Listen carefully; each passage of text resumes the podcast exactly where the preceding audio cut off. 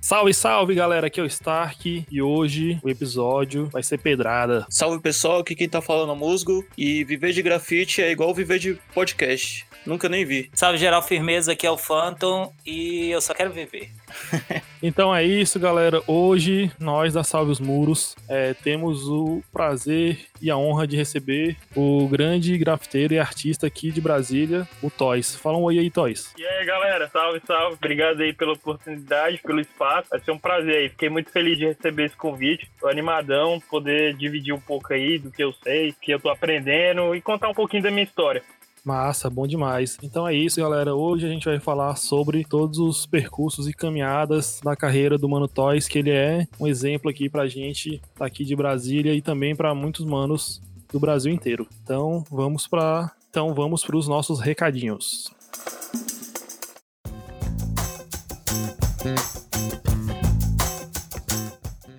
Então vamos para os nossos recados da semana. É, queria lembrar a todos que nós temos os nossos planos de assinatura no PicPay. E lembrando que os planos servem para que a gente mantenha os nossos conteúdos, que a gente continue produzindo os conteúdos que nós estamos produzindo, como é, os posts carrossel que vem com curiosidades sobre a cena, é, que vem com informações e também para que a gente continue produzindo o nosso podcast e também dar continuidade continuidade no nosso canal no YouTube. E os planos, eles começam a partir de dois reais, que é o plano tag, e esse plano de dois reais você ajuda diretamente a Salve os Muros a que nós possamos continuar com esse conteúdo. Temos também o plano Tawap de cinco reais, que é que como recompensa você tem o seu nome digitado nos agradecimentos do post do podcast e além de ganhar um número para participar do sorteio mensal. Temos também o plano Peace de 10 reais, que você ganha o nome feito em Trawap na sopa do post, acesso ao Close Friends, que é os melhores amigos ali do Instagram, da Salve os Muros, e vai receber conteúdo exclusivo. E também possibilita a fazer pergunta para os entrevistados quando a gente tiver algum convidado ou convidada participando do episódio do podcast. Além disso tudo, você ainda tem direito a dois números no sorteio mensal. Temos também o plano Masterpiece de 25 reais e a recompensa é todos todas as recompensas anteriores, porém você ganha três números no sorteio mensal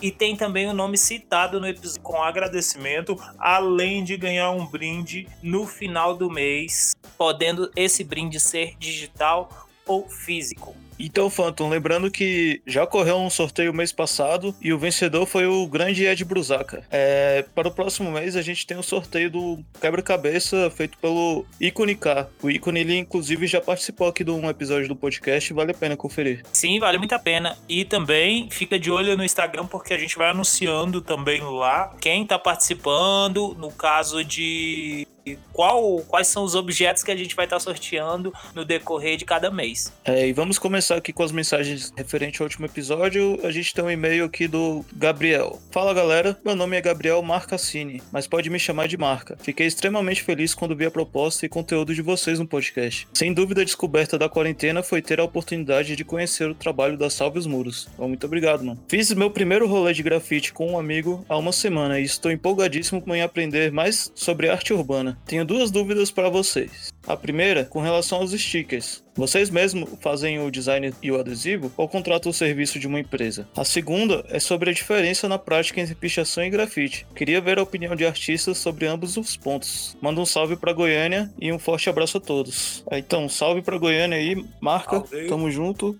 E sobre as perguntas, né? Sobre os stickers, a gente faz o, o próprio design do adesivo porque a maioria da gente aqui trabalha na área, mas se você entrar em contato com a galera do grafite que imprime esses adesivos, geralmente eles, eles podem fazer esse serviço também de você mandar o desenho e eles fazerem o, o vetor para deixar a sua arte prontinha para virar o adesivo. É, e também assim, quando geralmente assim, faz a, aqui com relação a Salves Muros, né? A galera da Salves Muros, como tem facilidade com relação à arte digital, é, como o Musgo falou, a gente faz design, mas aí, tipo, a parte de impressão, né? Geralmente os meus adesivos eu passo pra galera da Sticker Squid imprimir, né? Que a gente. O, o Under é um parceiro nosso aqui e, e aí a gente troca uma ideia lá e ele imprime pra gente. Mas lembrando também que você tem a possibilidade de fazer ele caseiro, né?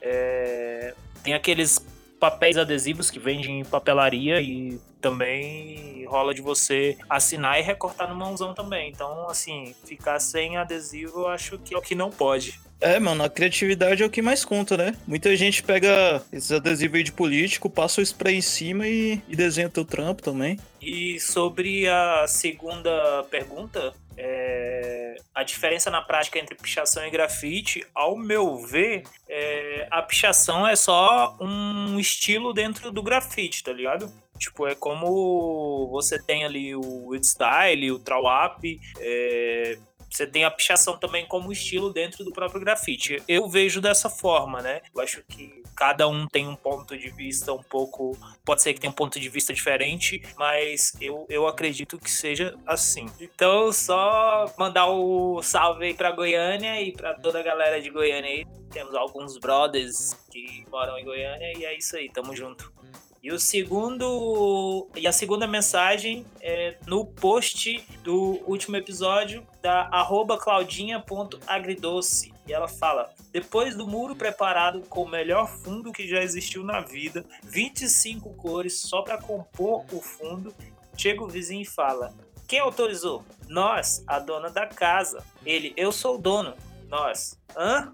Chamamos a moça que autorizou e ela disse: Eu que paguei para fazer o muro. O vizinho Bolsominion, mas esse pedacinho faz parte do meu terreno. Conclusão: ele bostejou que queria o muro como estava, pegamos o látex mais podrão e pintamos a parte do terreno dele de cinza. Essa é a importância de você andar com látex podre, né, mano? Se tiver alguém charopando, ah, então vou limpar aqui seu muro aqui com essa tinta nojenta aqui. com essa tinta fedida aí, eu coloco o cara pra abrir a lata. Próximo foi o um comentário do mano Alex23, no lugar do, do E no final 3. Ele disse: Jogatinta é clássico. Ele falou do, da história que a gente contou no último episódio, né? Fiz uma produção com os amigos, tema preto e branco e cinema. Fiz o gordo e o magro. Tempo depois, apagado só o meu. Depois notei que os caras da oficina onde, onde era o Moro eram parecidos. Agora eu tô na dúvida se apagaram o gordo ou o magro. ah, sempre rola, né? Pra galera que faz persona, tipo, essas comparações com, com alguém, né? Tipo, ah, tá passando na rua dois brothers, o cara olha assim, ah, olha tu ali, não sei o quê. Sempre rola essas comparações. Agora, pra apagar o muro, mano, tinha que estar tá muito parecido mesmo. Acho que ele, em vez de estar tá olhando a, a, referência, ele tava olhando o cara, o dono do muro. e a próxima mensagem é do arroba diz.to.pia. Porra, uma vez o cara deixou a gente fazer o grapicho de escada na lateral da casa dele. E quando concluímos a pintura, ele nos convidou a sentar com ele e o amigo na cozinha e devoramos um monte de pão de alho. Até um vinho ele abriu para nós. O mano era um daqueles tiozão intelectual da Vila Madalena. Fala aí, arroba Chico Pesca, estava comigo para confirmar as ideias. é, sempre rola, né? Aquela galera que curte receber bem as pessoas em casa quando tá pintando, tipo, uh, uma, tia, uma tiazinha para dar uns 20 reais para cada um. um almoço, aqueles almoção da hora. Então, assim, sempre rola essas, essa, essa galera de bom coração. É, realmente, mano. Eu, eu lembro já de estar tá todo sujo de tinta na casa onde a gente tá pintando e, e batendo a broca, mano. mão suja de tinta de um lado e mão suja de frango do outro. Mas é isso aí, galera. Valeu pelas mensagens e vamos para o episódio.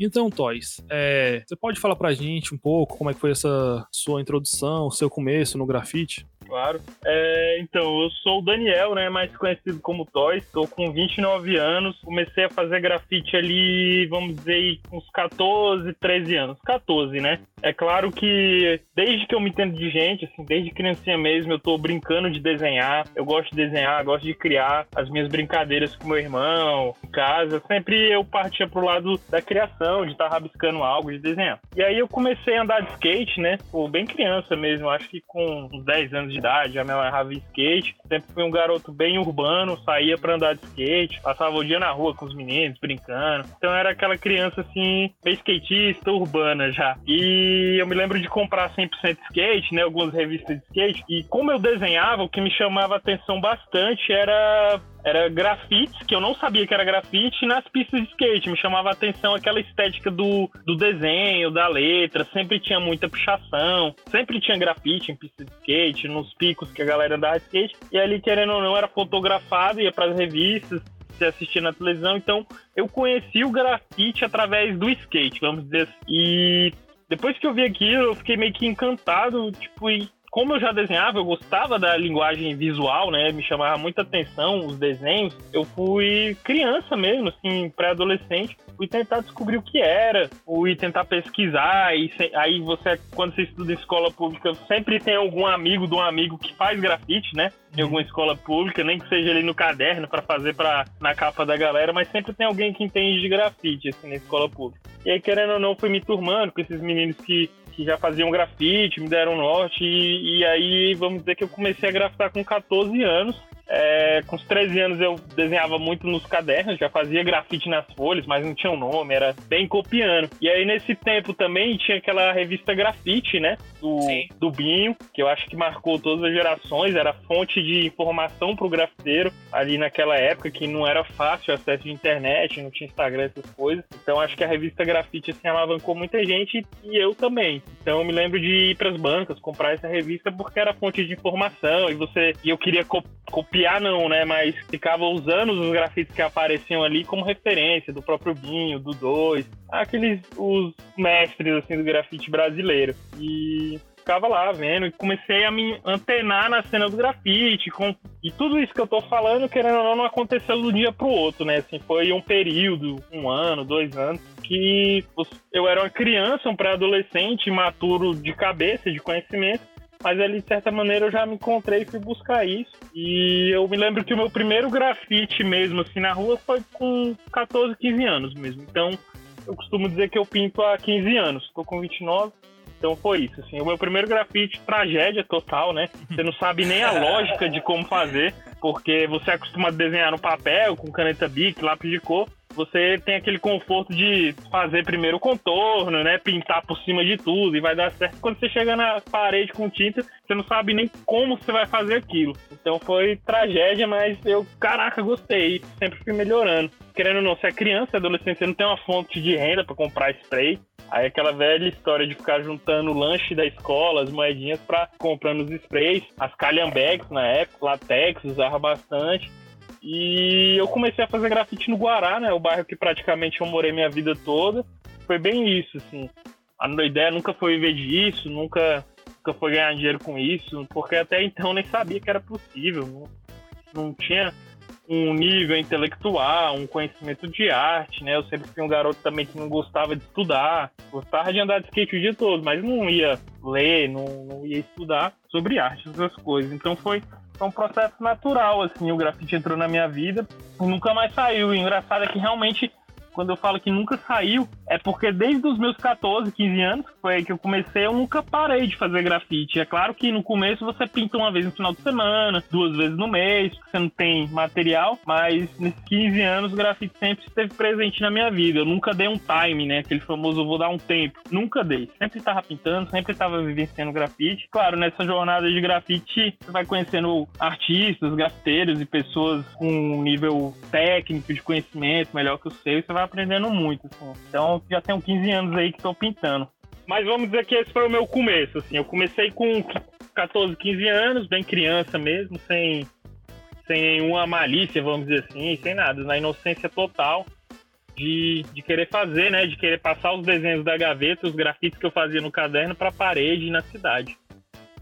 Eu acho que um pouco dessa sua fala aí que você disse que, tipo, é sobre não entender de arte, eu acho que acaba também repercutindo, tipo, essa, esse rolê de, de bairro, de quebrada, de escola pública, que, tipo, você não tem acesso a esse tipo de coisa, né? É a história da arte, ou, tipo, eu vejo por mim mesmo que mora aqui no entorno do DF que, pô, pra, pra você ter esse processo de ver a arte até a possibilidade de se ver como artista, tipo, tipo, às vezes isso é muito distante da gente, tá ligado? Exatamente. E aí você acaba, através do grafite, indo se descobrindo, indo vendo as possibilidades que você pode ter com o grafite, e isso vai mostrando para você que, tipo, pô, esse esquema de ser artista, esse esquema de arte não é tão distante assim, não. Exatamente. É, eu como estudei minha vida toda na escola pública, realmente é muito, é muito abaixo assim o, o nosso incentivo para arte. E eu dei muita sorte que realmente eu tive uma professora ali no ensino médio que, que era muito boa, assim, ela, ela sabia fazia os desenhos, então ela meio que me, me apoiava. Ela foi uma professora assim, que fez uma, querendo ou não, uma diferença para mim, porque ela era uma ótima professora de arte. Mas é muito difícil você encontrar na rede pública alguns incentivos de arte, eu acredito.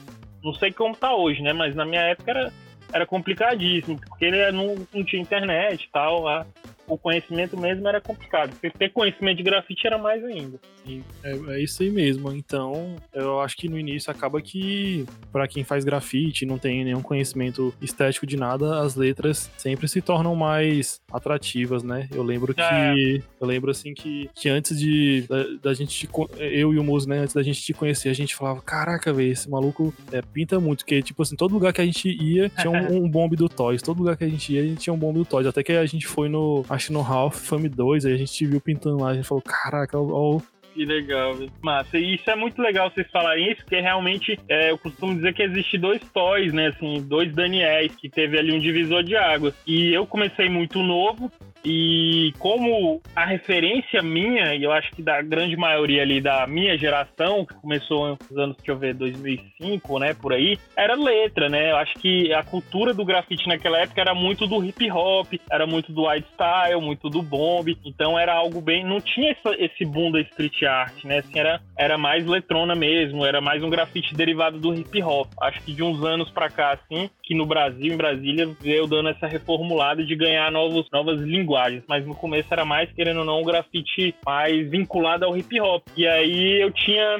A minha referência no grafite hip hop, então eu passei, vamos dizer, dos 15 anos que eu pinto, a metade, 7, sete anos eu fazia letra, assim, eu, eu não tinha nada de desenho, não tinha personagem, não tinha nada. Mas uma coisa que sempre eu achei muito interessante no grafite era a questão de você meio que dominar a cidade, eu falo dominar entre aspas, mas você conseguir pintar em todos os lugares da cidade, o seu nome fazer parte da paisagem urbana, assim, eu sempre desde, desde criança eu queria pintar a Brasília toda, e eu como comecei novo, assim, eu, eu tinha uma, meio que uma paranoia assim, pô, eu acho massa fazer grafite, porque eu pinto de madrugada, pintava muito à noite, pintava muito domingo, é, onde porque era um trabalho meio que legal, né? Eu fazia as, as letras na, na tora, assim, não, não tinha autorização e tal. E eu gostava muito de ser como um super-herói, assim, vamos dizer. Você pinta a cidade toda, ninguém sabe quem você é, mas você vai estar ali, todo mundo tá te vendo. Eu tinha um pouco isso. Eu gostava de estar na cidade toda e ninguém saber quem eu era. É, maneiro, essa época deve ter sido bem marcante, né, na sua vida. Foi, foi, foi bem marcante, porque foi ali onde eu tava me formando como homem, tive vários amigos, assim, fiz muitas duplas. Eu e o Nux meio que começamos na mesma época, a gente pintava muito, e realmente não, não pintava por pintar, assim, não, não sabia onde iria chegar. A ideia, assim, nunca foi viver do grafite até então, porque realmente a gente sabia nem que era possível. Mas foi uma época bem gostosa, bem legal e bem, bem marcante pra minha vida mesmo. Massa. Eu lembro, assim, que antes de você começar, né, a embarcar nessa, talvez, que igual você fala, né, seja esse segundo toy, nessa sua segunda uhum. fase. Eu lembro que você deu uma viajada boa, né, no Brasil com a galera. Acho que isso daí ajudou, né, um, um pouco para você se conhecer, né? Exatamente, assim. E foi uma época massa porque, apesar de eu estar viajando com a galera, sempre eu encontrava a galera na viagem, mas eu nunca marcava meio que de viajar junto. Eu tava numa época ali bem, bem vivendo o grafite mesmo, a letra, assim, querendo ser reconhecido no Brasil todo. Assim, eu, pô, quero, quero ser um grafiteiro um grafiteiro reconhecido para outros grafiteiros. Assim, eu tava vivendo bem o grafite mesmo, o grafite raiz. E eu viajava sozinho, aí chegando lá encontrava a galera, os, os, amigos aqui de Brasília. Mas foi uma época mesmo que, antes desse divisor de águas, eu já tava meio que querendo me dedicar mais ao grafite mesmo, assim, querendo evoluir, investindo em mim no grafite, vamos colocar assim. E aí eu dei uma viajada legal mesmo, assim, para várias cidades, várias capitais do Brasil através do grafite. Claro que nunca, tipo, pagaram a passagem para mim, nunca ganhei dinheiro. Nessa época eu tinha um emprego convencional, trabalhava, ralava pra caramba, fazia graninha e investia em mim no grafite. Assim. Foi massa, realmente. Massa.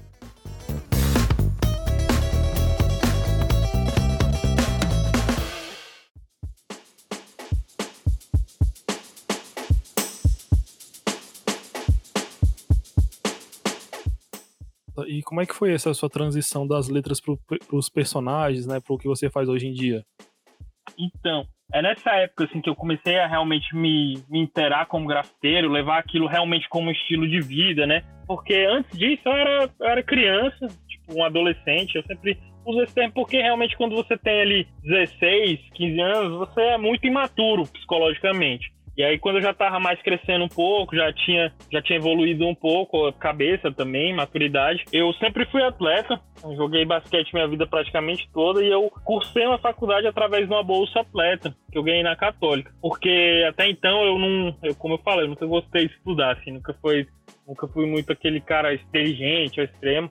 E aí eu era atleta, jogava basquete, gostava pra caramba. Por mim, eu pensaria que eu ia virar um atleta profissional de basquete, era o que eu sonhava, o que eu lutava. Mas o grafite sempre teve presente, mesmo treinando, é, dedicando os treinos tal. Cheguei a, cheguei a treinar no time profissional de Brasília, fui para São Paulo jogar lá um tempo, fiquei morando lá no interior, pelo basquete, mas o grafite sempre teve presente na minha vida nesse período. Eu nunca dei um time. Vou ser atleta, vou parar de jogar fazer grafite. Não, sempre teve presente. E aí eu ganhei uma bolsa na Católica, não sabia nem que curso eu ia fazer, porque o foco meu não era estudar. E aí, por eu ter essa pegada já mais criativa, de gostar muito da linguagem visual, sempre gostei, é, o curso de publicidade me chamou muita atenção, assim, foi algo que, tipo, pô, vou fazer publicidade, já que eu vou ganhar uma bolsa, e para eu jogar no time, para poder viajar com o time, eu tenho que tirar notas boas e tá frequentando, vou fazer publicidade. E aí comecei a cursar publicidade e fui realmente me encontrando, vi que era um curso massa. É tanto que hoje em dia eu acho que foi o melhor curso que eu fiz para onde eu tô e onde eu quero chegar. Fui gostando pra caramba, fui me encontrando no curso. E aí eu já fazia grafite e comecei a ver que o que eu tava aprendendo ali eu podia passar pro meu trabalho, saca? Então acho que foi na faculdade quando eu entrei no mercado publicitário, fui trabalhar em agência, ser estagiário, eu comecei a evoluir muito profissionalmente. É tanto que eu comecei a me encontrar tanto que eu parei de jogar basquete falei, pô, acho que não é isso que eu quero. E comecei a trabalhar, aprender muito pra caramba na faculdade, no emprego. E como eu fazia grafite, eu vi, pô, essas coisas que eu tô aprendendo aqui, eu posso levar pro trabalho. E ao mesmo tempo, eu tava gostando da publicidade, tava gostando de, de estudar aquilo, de trabalhar na área, mas era algo que eu não me via fazendo ao resto da minha vida. Eu nunca, tipo, é, tive a certeza que eu queria trabalhar, chegar nos meus 40 anos e ser um publicitário ao mesmo tempo que eu gostava, eu não me enxergava a longo prazo. Assim, eu não, me, não acho que eu não iria me sentir realizado. E foi meio que nessa época começou a rolar, tipo, pinta meu quarto, pinta a porta da loja, te dou 100 reais em umas tintas. E, pô, você faz grafite, você gosta pra caramba, você nunca ganhou dinheiro pra fazer grafite, você só gasta, né? faz de graça, começa a aparecer dinheiro, né? É, querendo ou não, grafite até então é um prejuízo, entre aspas, eu costumo dizer, financeiro. Você paga passagem para ir pintar, você paga a alimentação, você paga sua tinta para pintar a casa dos outros, né? Até então, grafite era só prejuízo, mas pelo fato da gente amar isso, com todo o amor do mundo, você faz, você disponibiliza. E aí começa a rolar isso. Pô, te dou 50 reais pra você pintar a porta ali, você fica com os sprays. Porra, agora. Então, dessa foi surgindo uma, outra, pinta um quarto de um brother, pinta outro quarto de outro brother. E aí, pô, tô, isso funciona. Dá, dá pra viver, né? Por que não investir nisso? E aí eu já começou, virou a chave na minha cabeça, né? Eu costumo dizer que tem alguns momentos na nossa vida que abrem-se janelas na nossa cabeça e essas janelas, depois de abertas, elas não se fecham mais. Você conheceu uma nova experiência e você tem uma visão nova de mundo. E aí foi nisso que eu comecei a ver que era possível poder viver de grafite. Eu já não estava tão satisfeito com um emprego convencional, de ficar virando noite em agência, de ficar trabalhando sábado e domingo em agência, apesar de ter sido uma grande escola, trabalhar no mercado publicitário. Mas eu comecei a pegar as coisas que eu aprendi na publicidade e levar para meu trabalho. E como eu falei no começo de tudo, eu sempre gostei de desenhar, mas quando eu conheci o grafite, eu parei de desenhar e só desenhava letra. Porque eu conheci o grafite hip hop e eu me gostava muito daquilo. Mas eu abandonei os meus desenhos. Não tinha desenho as minhas letras. Pouca coisa. E aí, nessa época que eu entrei em agência, que eu era tipo DA, né? Diretor de arte e design, eu comecei a resgatar muito desenho, aprender muito sobre estética, sobre arte, comecei a estudar pra caramba, comecei a ganhar gosto. E aí eu, pô, por que não começar a desenhar? E aí foi que começou essa reviravolta, assim, foi de sentir uma necessidade de, das letras não estarem me suprindo mais como, como grafiteiro. E uma coisa muito massa, muito importante que eu, que eu reparei é que eu queria começar a conversar com a cidade de outra maneira. Eu queria dialogar com a cidade de outra maneira, porque as letras que eu fazia não atingia, por exemplo, o motorista do ônibus, não atingia o padeiro, não atingia, sei lá, um, uma pessoa comum da cidade. Elas não vê grafite. Essa é a verdade. Elas não vê. Tipo, só É, as pessoas que têm um- uma sensibilidade ou realmente que gostam, elas prestam atenção. Mas sei lá, uma tia, uma tiazinha aí, ela não, pra ela grafite, ah, tá legal esse muro, mas ela não vai parar ali e entender o grafite. E aí foi através do meu conhecimento da publicidade que eu falei, pô, vou fazer uma transformação de marca, porque eu quero reviver os meus desenhos e eu quero comunicar com a cidade diferente. Então, por que não criar uma marca, né? Um símbolo que seja simples, que tenha uma identidade de marca presente, que tenha cores fortes para contrastar com a cidade. Porque Brasília, querendo ou não, acho que é muito monótono, entre aspas, de cor. Muito cinza, né? Segue padrões. E aí, eu, pô, tenho que meter cor pra caramba aqui pra chamar a atenção entre tanto concreto. E aí comecei a tipo, criar essa linguagem das cores muito vibrante, é algo que eu sempre gostei. E criar um personagem muito simples para as pessoas terem uma absorção dele fácil. Isso tudo eu aprendi na publicidade, no mercado publicitário, de uma criação de marca, de um público-alvo, de aonde pintar, onde, o que que eu vou comunicar. E eu vi que eu tava, tipo, fazendo, levando o que eu tava aprendendo ali no mercado de trabalho pro meu, pra minha paixão, pro meu hobby, que era o grafite. E foi dando muito certo, eu comecei a pintar, criei o toyzinho, né? Criei esse boneco super simples, super simpático. Feio, feinho, mas é muito legal, as pessoas se identificam, sabe? E ele tem uma fácil absorção, não é um, um desenho mega realista, com sombra, luz e uns traços incríveis. Não, é algo simples que a pessoa tá dirigindo ali, viu e já gravou, sabe? Então era isso que eu queria e eu fui comecei a pintar pontos chaves da cidade. Eu sempre fui muito fominha, sempre pintei, como eu falei, bastante pra caramba, sozinho, em dupla. E aí eu comecei a pintar pra caramba o personagem acabou que ele foi virando. As pessoas, as pessoas começaram a reconhecer ele muito. As pessoas começaram a absorver muito. E aí sempre, tipo, ah, já vi esse boneco, já vi esse boneco tal. Então foi uma, vamos dizer que foi uma reformulação de marca que eu passei por uma, uma inqui, inquietude minha, porque o grafite e letra já não estava me suprindo, eu já estava feliz, apesar de ter aprendido muito. Mas eu senti pessoalmente uma, uma, uma inquietude de não estar satisfeito com o meu trabalho. E aí foi que se rolou esse, essa mudança, assim, devido à minha trajetória na publicidade, por ter gostado muito do. Eu sempre gostei muito de comunicar, então acho que eu, o grafite é uma comunicação na cidade. Eu, o grafite querendo não é uma publicidade. Quando a galera pulava o, o, o metrô lá pra pintar em Nova York, é porque a galera queria que o nome deles passasse na cidade toda, né? Alcançassem os bairros que eles não eram bem-vindos. Então isso, querendo não, deixa de ser uma publicidade. Você anotou o seu nome no trem e ele tá passando. Então, é bem isso. A gente até comentou em outros episódios sobre isso, né? Tipo, essa, essa questão de você colocar ali sua identidade na rua, querendo ou não, você tá promovendo a si mesmo, você tá se promovendo, Exatamente. e aí vem aonde que você vai utilizar disso, sabe? Tipo, é como que você utiliza dessa, dessa publicidade sua que você tá fazendo. Tipo, algum Uhum. igual você levou pro lado de, tipo, levar o teu trabalho para outros espaços, para outros lugares, né? Então eu acho que é bem interessante pensar dessa forma também. É. Ô, Toys. Oi. E também eu percebi que teve uma época que com, com os personagens você também saiu lançando um letreiro mais, mais legível também. Exatamente. Ele faz parte dessa transição também? Faz. Faz uma parte da, de uma transição minha. E a grande verdade, assim, também eu vou dizer que eu acho que desses 15 anos que eu faço grafite, Uhum. os 7, 6, 5 anos ali iniciais, que eu fazia muita letra, a verdade é que eu não tinha um estilo, sabe? Eu não sabia o que era estilo. Eu não estudava Uhum. arte. Eu não, eu não sabia que um artista tinha que ter uma característica. Então, esse processo na minha vida foi acontecendo de tanto fazer, de tanto voltar nas, na, no mesmo tipo de letra. E uma Uhum. coisa, respondendo mais a sua pergunta, uma coisa que eu sempre quis ter era que eu queria ter um grafite que as pessoas comuns vissem, que fosse fácil, as pessoas lessem. Tipo, Toys. As pessoas têm Uhum. que ler meu nome. Porque muitas vezes eu fazia os o white style, as tentativas, né? E, tipo, por um exemplo, minha mãe não conseguia ler. A minha tia Sim. não ia conseguir ler. Que isso é muito maneiro. Tipo, tem grafiteiros incríveis aí. É uma estética muito foda. A textura do white style, a embolação. Mas eu queria que as pessoas conseguissem ler. Então, acho que nesse, quando eu fui começando a me encontrar, eu percebi que era esse o meu estilo, de fazer algo simples, de cores chapadas, de deixar mais cômico. E deixar mais legível. E aí juntou com a publicidade, com esse esquema que eu falei que, gerando ou não, eu fiz uma reformulação de marca do Toys, que é minha, que era a minha marca, é minha marca, mas eu acho que eu sempre em mim, sempre dentro de mim, eu tive essa proposta de querer deixar legível. É tanto que eu me amarrava nos trabalhos do Amo. Sei. Pintava, né? Eu achava aquilo incrível porque era um nome muito simples e ele deixava legível, mas ele colocava um style na parada. E, caraca, esse bicho é muito foda porque ele tem um nome muito simples, muito legível. Todo mundo dá pra ler esse cara, velho. Tipo, eu achava incrível o trabalho dele, assim.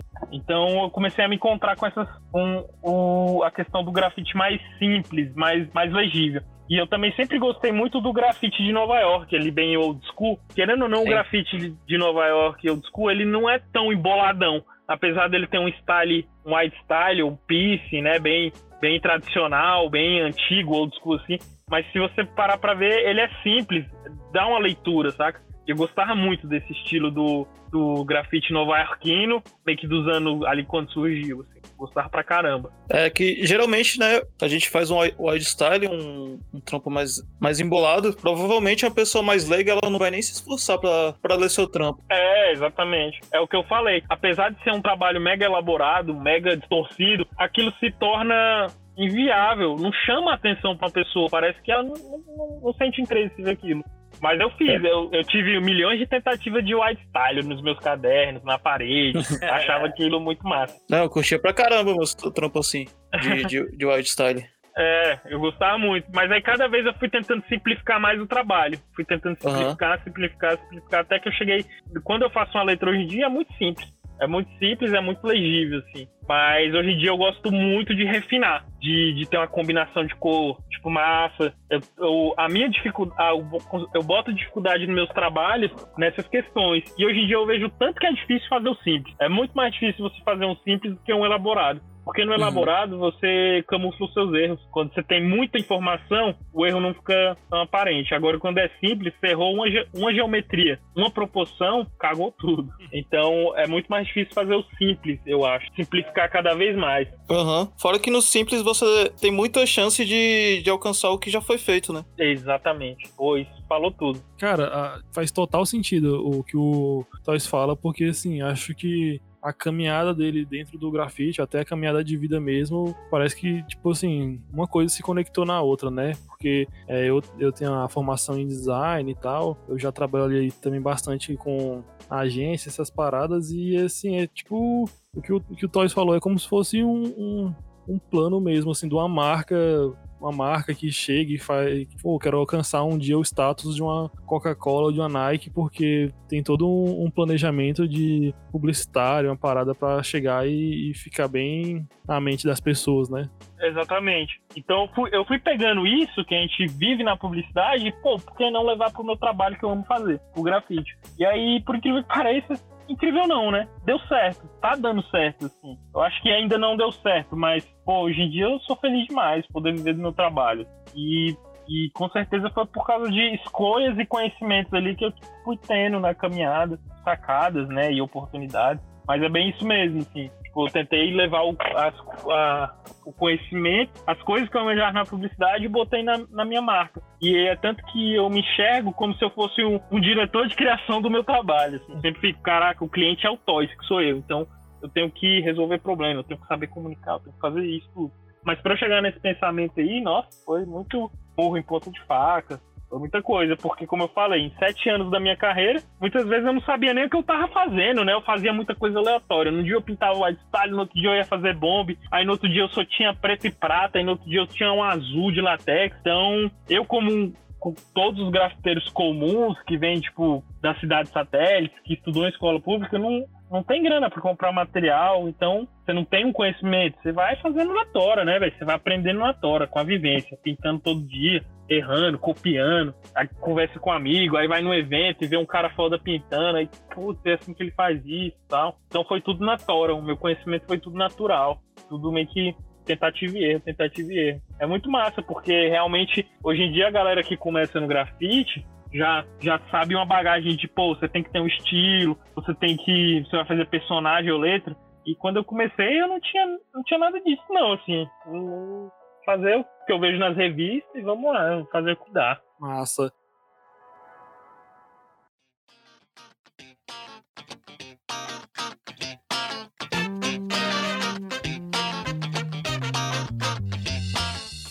E assim, para chegar nessa sua transição aí, teve alguém que te inspirou a fazer isso? Algum artista? Então, Teve, teve. Eu sempre me inspirei muito nos meus amigos, né? Assim, nem do, do grafite, mas é, eu pintei muito com o Yong, né? A gente, é, a gente é muito amigo, a gente começou praticamente na mesma época. O Yong pinta mais tempo que eu. Ele também mora no Guará. Teve uma época que a gente, a gente é muito amigo hoje em dia, mas a gente andava muito junto, pintava junto. E o nosso sonho realmente era, pô, viver de arte, como fazer isso. Como a gente via, por exemplo, um, dois, três clãs, os caras da gringa, assim, ficava, tipo, almejando naquilo. Porra, deve ser muito bom você ter um ateliê, você ter um estúdio, você poder viver, fazer seus projetos. Mas aquilo era meio que um sonho distante, era um sonho que a gente queria, mas a realidade não, tem que amanhã é segunda-feira e tem que trabalhar. era bem isso assim a nossa vida. Mas a gente sempre se ajudou muito. O Young foi um cara que me ajudou pra caramba. Ele foi a primeira pessoa que instalou um Photoshop pra mim, velho. Porque quando eu comecei o curso de publicidade, eu não sabia ligar um, um iMac, assim, nunca tinha aberto o Photoshop. E aí ele que me ensinou, ele instalou no meu computador um Corel e um Photoshop. E aí, tipo, ele aí, moleque, agora é, fuçando o programa que você vai aprender e tal. E aí todo dia eu ficava lá no Photoshop tentando criar as coisas. Mas o Young, assim, foi um cara que a gente construiu uma coisa massa juntos, assim. O Young me deu uma força pra caramba. E eu também dei uma força pra ele. A gente, a gente se ajudou muito, porque a gente sempre quis viver desse sonho. Massa, velho. É, também falando assim das minhas referências, Querendo ou não, o Young a gente era muito amigo, pintava junto, mas eu tinha as referências externas, né? Externas que eu falo que não necessariamente eu sou amigo e conhecia. Mas as minhas referências era tipo o Binho, sempre foi uma referência gigantesca. É, sempre gostei muito da Flashback do Rio. É, gostei muito da 123 Clã, tipo da Medici, que fazia letra, ainda eu tava na transição, né? Da letra pro personagem. Então tinha algumas referências. Não sei se vocês conhecem a Rose, é, uma das primeiras mulheres né, a fazer grafite. A da Alemanha? Eu acho que ela é de Nova York. R-O-S-Y. Rose One. Acho que ela é alemã. É, deve ser. Eu achava muito, eu acho muito bom os trabalhos dela e achava assim. E eu tinha aquele livro, até hoje eu tenho. É. Streets of Letter. Não sei, é um livro laranja, assim, que cada artista fez um alfabeto. Street Fonts. É, Street Fonts eu tenho esse livro e aquele foi uma bíblia para mim, assim, no tempo que eu fazia muita letra. E eu queria muito fazer já para essa pegada mais simples, mas sem perder um style de grafite. Então eu ficava estudando muito ali o alfabeto desses artistas que estavam lá. Assim. Eu gostava muito de alguns alfabetos. Massa. Esse livro é bonzão mesmo. Vai estar até no link aí na, na descrição. Estudei pra caramba esse livro aí. Nossa desenhei muita madrugada, lendo esse livro, né? Vendo ele de referência.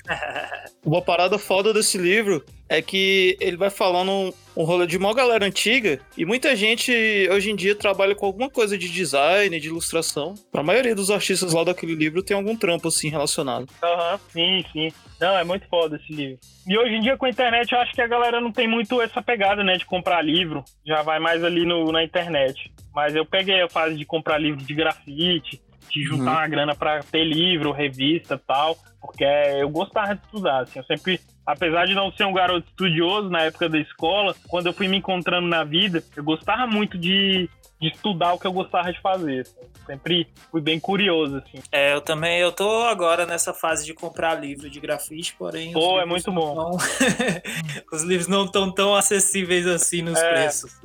mas é, é, muito bom, é um investimento foda. Imagina se começar a taxar os livros de grafite. É isso que eu ia falar. Oh.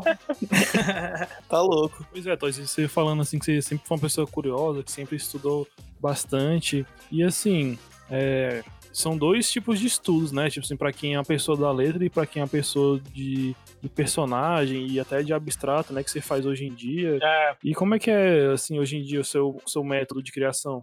Então, hoje em dia, é, hoje em dia é muito diferente, assim, um pouco. A grande verdade é que hoje em dia eu quase não, não estudo mais grafite, sabe? Eu quase não, não vejo grafite de referência.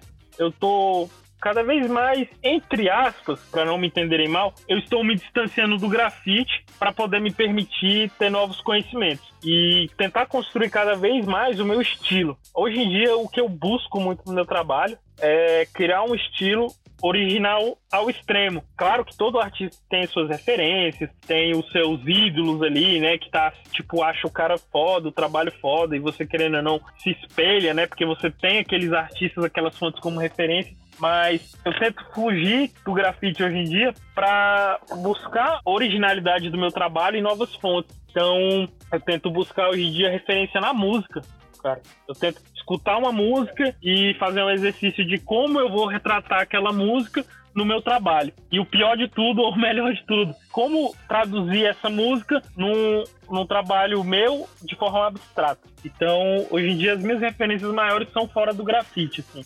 Tenho, tenho estudado muito arte, muitos movimentos artistas do Brasil, gosto pra caramba de arte popular, arte nordestina, minha família toda do Nordeste, gosto muito da pop art, do cinema, do quadrinho, do gibi. É, a minha escola estética, querendo ou não, foi a publicidade. Como eu era diretor de arte, eu tinha que estudar muita fonte, eu tinha que estudar muito como passar mensagem, formas geométricas, é, hierarquia de informação, é, o que chamar atenção. Então, isso tudo para mim foi uma escola e hoje em dia eu tento estudar muito isso, design, arte, arte moderna, música, é cinema. Então eu eu tento hoje em dia fugir do grafite na forma de referência, porque o que eu vejo também hoje em dia é que os artistas, né, não estou julgando, porque quem sou eu para julgar, mas a gente abre o Instagram, a gente vê um milhão de artistas, muitos trabalhos incríveis, mas sempre voltando pro mesmo, sabe? Parece que existem ondas criativas no, na street art, no grafite, de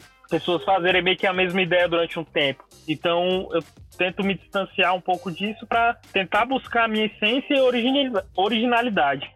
E uma das melhores coisas que também eu fui aprendendo nessa caminhada é pra gente. Como é que você faz para ser original? Para você passar a sua essência para a parede, para o que você está pintando. Você tem que buscar dentro de você. Então, de vez em quando, parar de ver referência e só pintar o que você tem vontade, o que você sabe, tentativa e erro. Mas é isso, resumindo um pouco, hoje em dia eu tento fugir do grafite tento buscar novas, novas coisas, tento buscar referência desde a natureza, da textura de uma planta, é, do pôr do sol, do degradê que o pôr do sol de Brasília faz, até ouvir uma música e tentar abstrair ela para pintar ela. Mas a, o meu trabalho hoje em dia, ele vai desde a publicidade, a pop art, a, a arte popular brasileira, é bem isso. É, eu acho que acaba sendo isso, pelo menos assim, no sentido de, tipo, você pode até viver o grafite ali, viver intensamente o grafite e, tipo, pô, querendo ou não, você vive outras coisas, né? Outras, sei lá, é, outras vivências Principalmente Exatamente. nesse sentido, tipo, pô, cinema, o cinema pode ser uma referência, música, é, pô, você tem um, um zilhão de possibilidades ali para você buscar essas referências e não necessariamente ficar focado somente no que a galera do grafite tá produzindo, porque senão acaba, tipo, vindo essa. É, fazendo mais do mesmo, né, também. É, pô, falou tudo, Phantom. Exatamente isso. Porque acaba, velho, que a gente, a gente é tão rico de experiências pessoais, de vivências sua, de sensibilidades que você tem, e quando você se fecha só ali no grafite, nas letras, não tô falando mal de letras, mas quando você se fecha muito em, em, alguma coisa específica, você deixa de enriquecer o seu trabalho. Então hoje em dia eu tento buscar referências em coisas da minha vida para levar pro trabalho, para deixar ele único. Exatamente, até porque assim, é, os trabalhos que hoje a gente curte, a gente admira, né, do grafite old school, eles não. Eles vieram de algum lugar, né? Porque antes não tinha nada, então eles tiveram que pegar umas referências para ir formar, uhum. formar o que a gente curte hoje, né? Exatamente.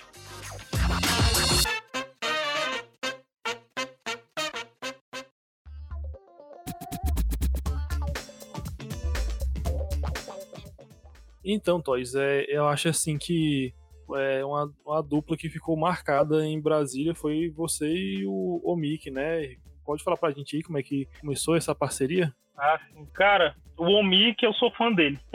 eu acho o bicho o melhor artista do mundo, na moral, assim. Eu sou o cara mais fã do bicho porque é claro que a gente é amigo pra caramba, a gente é praticamente irmão, né? Mas eu conheci o Mikael, velho, por incrível que pareça, eu já vi o trabalho dele, já conhecia o Omik, né? Não conhecia o Mikael, na verdade. Conhecia o Omik, vi os trabalhos dele na rua e sempre me chamou já muita atenção porque era um trabalho diferente, assim, de Brasília. Era um trabalho com nível técnico bom. Eu nunca chamava atenção porque ele era um nível, para mim, a mais. Era muito diferente. Era, tipo, eu achava, caralho, esse bicho é foda, velho. Assim, o trabalho dele é muito bom, é muito diferente. Tipo, pinta muito. E aí vi o trabalho dele e tal. E teve um, um aniversário do Chau, do Paulo Chau.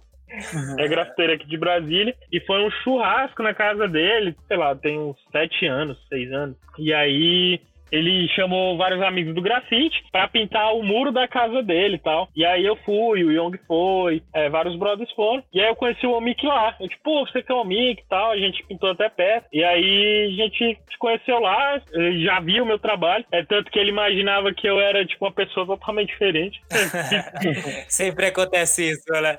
É, velho, nunca imaginei que tu era o Toy. E aí a gente virou brother lá e marcou um dia de pintar. Tipo, ah, bora pintar, sei lá, na segunda-feira, na rua, algum rolezinho tal. Porque tem muito isso no grafite, né? Bora pintar junto tal. Tem um bora pintar, bora pintar, porque no grafite é massa, né? Você fazer essas parcerias, conhecer a pessoa, Sim. ter um muralzinho junto. E aí foi nessa, assim, que eu conheci o Mikael, o Mick. Aí a gente pintou uma vez, aí tipo, pô, ficou massa, gostamos pra caramba do trabalho, bora pintar amanhã de novo. Aí pintamos no outro dia seguinte. Aí, pô, bora pintar de novo, bora pintar de novo. Aí foi nisso, assim, a gente começou a fazer vários muraizinhos e nessa época ainda não tinha o toyzinho. Eu fazia sempre uma letra, né? E ele vinha com personagem e tal, e a gente começou a, a tanto criar uma amizade ali e ver que os trabalhos se encaixavam. E aí foi virando amigo pra caramba, é, pela vivência, sempre tava pintando junto. E foi cada vez virando mais brother, mais brother mesmo. Depois virou brother, tipo, de, de vida, sair e tal, festa. E sempre pintando junto pra caramba. E a gente, a personalidade nossa é muito parecida, assim.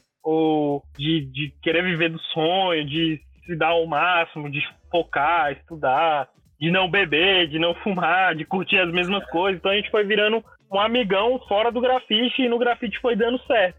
E Deixa eu ver o que mais. E aí também foi na fase que eu andava muito com o Pombe, a gente começou a andar muito junto. Aí logo surgiu uma, uma ideia de fazer um ateliêzinho, eu e o Pombe. Aí depois o Mikael, por ser muito meu amigo, ele sempre estava no ateliê, depois ele foi pro ateliê, então o ateliê era nós três. Mas a nossa amizade foi muito natural. A gente nunca pensou em criar uma linguagem juntos, nunca tipo, caralho, vamos virar sócio. Caraca, a gente pode trabalhar junto, nada disso. E até hoje continua tipo, a gente não é sócio, a gente é amigo, a gente é irmão, a gente é muito mais amigo do que profissionais que trabalham junto.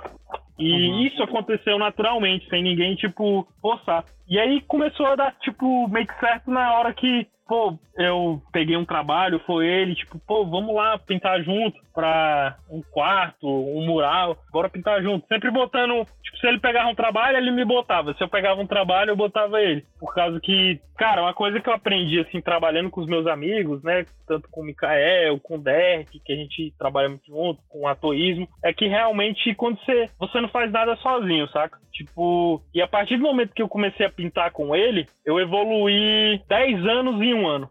Eu comecei a evoluir muito meu trabalho, eu comecei a evoluir muito minha cabeça. Eu acredito que ele também é muito legal porque você tem um ponto de vista externo, quando eu falo externo que não é seu, sobre o seu trabalho a todo tempo. E aí, a gente que é artista, a gente que é grafiteiro, a gente tem muitos ciúmes da obra, entre aspas, eu vou colocar esses ciúmes, que a gente, a gente faz aquilo que a gente acredita e aquilo tá certo, saca? Então não, é muito difícil alguém criticar um trabalho de um artista, assim, tipo, ah, faz isso melhor. E quando você tá pintando com um amigo, com um brother, que, que tem um ponto de vista diferente do seu, ele acaba que ele vai abrindo janelas, como eu falei lá no começo da conversa, vai te dando insight, tipo, pô, por que você não faz dessa maneira? Que você não usa essa cor? Bora fazer tal isso. Então, a evolução é gigantesca quando, quando você trabalha em, em equipe, em parceria, tanto o lado pessoal, humano, como, como profissional. Porque vai cada um puxando o outro, né? Se eu tô dando o melhor, ele vai dar o melhor também, quando vê vocês estão evoluindo gigantescamente. E sempre um vai mostrando novas possibilidades pro outro. Então, foi disso, assim. Virou, viramos brother, começamos a pintar na rua, sem ganhar nada em troca, ainda a gente não vivia de grafite. É, e por amizade, foi dando certo, foi dando certo. Aí pegou um trabalho, trabalho, trabalho, trabalho. E a gente foi construindo a linguagem. Até que a gente começou a construir essa linguagem nossa que a gente encontrou, assim, tipo, caraca, conseguimos criar algo tipo nosso. E o mais massa disso tudo é que tanto eu como ele, a gente nunca teve uma vaidade sobre o trabalho. Tipo, por exemplo, eu pinto aqui, você pinta ali, e você não pode chegar aqui, senão o meu nome vai ficar. Você vai estar pintando mais que eu.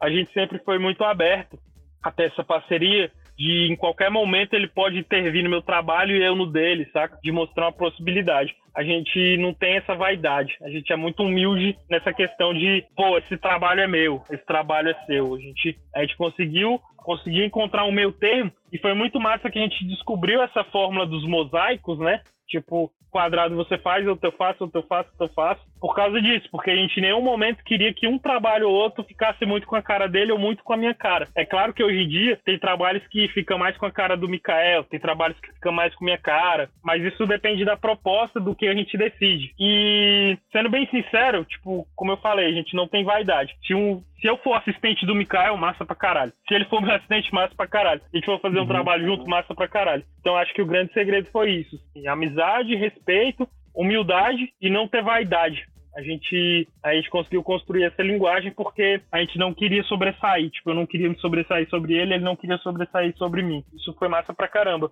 E outra coisa bem legal que rola com a gente é que ele é muito bom numa parada e eu sou muito bom em outra, assim. Não querendo se achar nada disso. Mas cada um tem o seu ponto forte, sabe? É, eu venho com a minha linguagem mais publicitária, mais gráfica, mais geométrica. E ele vem com o desenho mais suave, mais realista. Incrivelmente, sombra e luz. Então é como se cada um pegasse o seu melhor, juntasse e ficasse algo muito melhor do que se ele fizesse sozinho ou eu ou sozinho. Acaba sendo uma, uma troca, né? Uma troca dos é. dois e também isso para crescer junto, né? Exatamente. E aí é isso, assim, o mais importante de tudo isso é, é a amizade, o carinho realmente. Hoje em dia eu tenho ele como um irmão meu. A gente conseguiu construir, tipo, sonhos, né? Pô, primeira, praticamente, primeira viagem pra Europa, a gente foi junto porque conseguiu através do nosso trabalho, saca? Então hoje em dia, tipo, eu sei que o bicho mudou a minha vida e eu mudei a dele. A gente conseguiu mudar, mudar as nossas vidas através do nosso trabalho. Então, tipo, pô, eu sou fã do bicho. Eu sou, tipo, qual é o melhor artista do mundo que tu acha? Eu acho o Mikael, velho. Porque o bicho é incrível. Tipo, a gente foi pintar lá na gringa, velho. Nego assistia ele pintar ficava de cara, velho. E até eu brinco assim, hoje em dia, querendo ou não, toda dúvida que eu tenho de material, de tinta, de mistura de não sei o quê, ou então a gente vai fechar um trabalho, aí eu sempre falo, caraca, tenho que, tenho que perguntar pro Mick tenho que ver com o bicho. Aí vou lá no bicho, ou oh, isso aqui funciona e tal, porque o bicho é muito inteligente. Então é como se ele eu sempre, tipo, tô consultando ele, assim. Isso é foda. Massa demais. E foi massa, assim, porque também, ao mesmo tempo, assim, num um lado mais, mais de personalidade, a minha personalidade é muito diferente da dele. O meu trabalho é muito diferente do dele. Então acaba que se completa e faz dar certo, assim, faz ser bem, bem único, bem original. Então, tipo, querendo ou não, já fico mais com uma parte do trabalho, ele fica com outra, a gente sabe onde qual é o forte de cada um. Mas como eu falei, a, a pergunta, né? Como se iniciou isso? É, pintando na rua, velho, sem esperar nada em troca, sem ter planos nenhum, sem, sem nada, assim. Nunca imaginamos poder estar onde a gente está hoje, mas foi naturalmente que aconteceu pela amizade.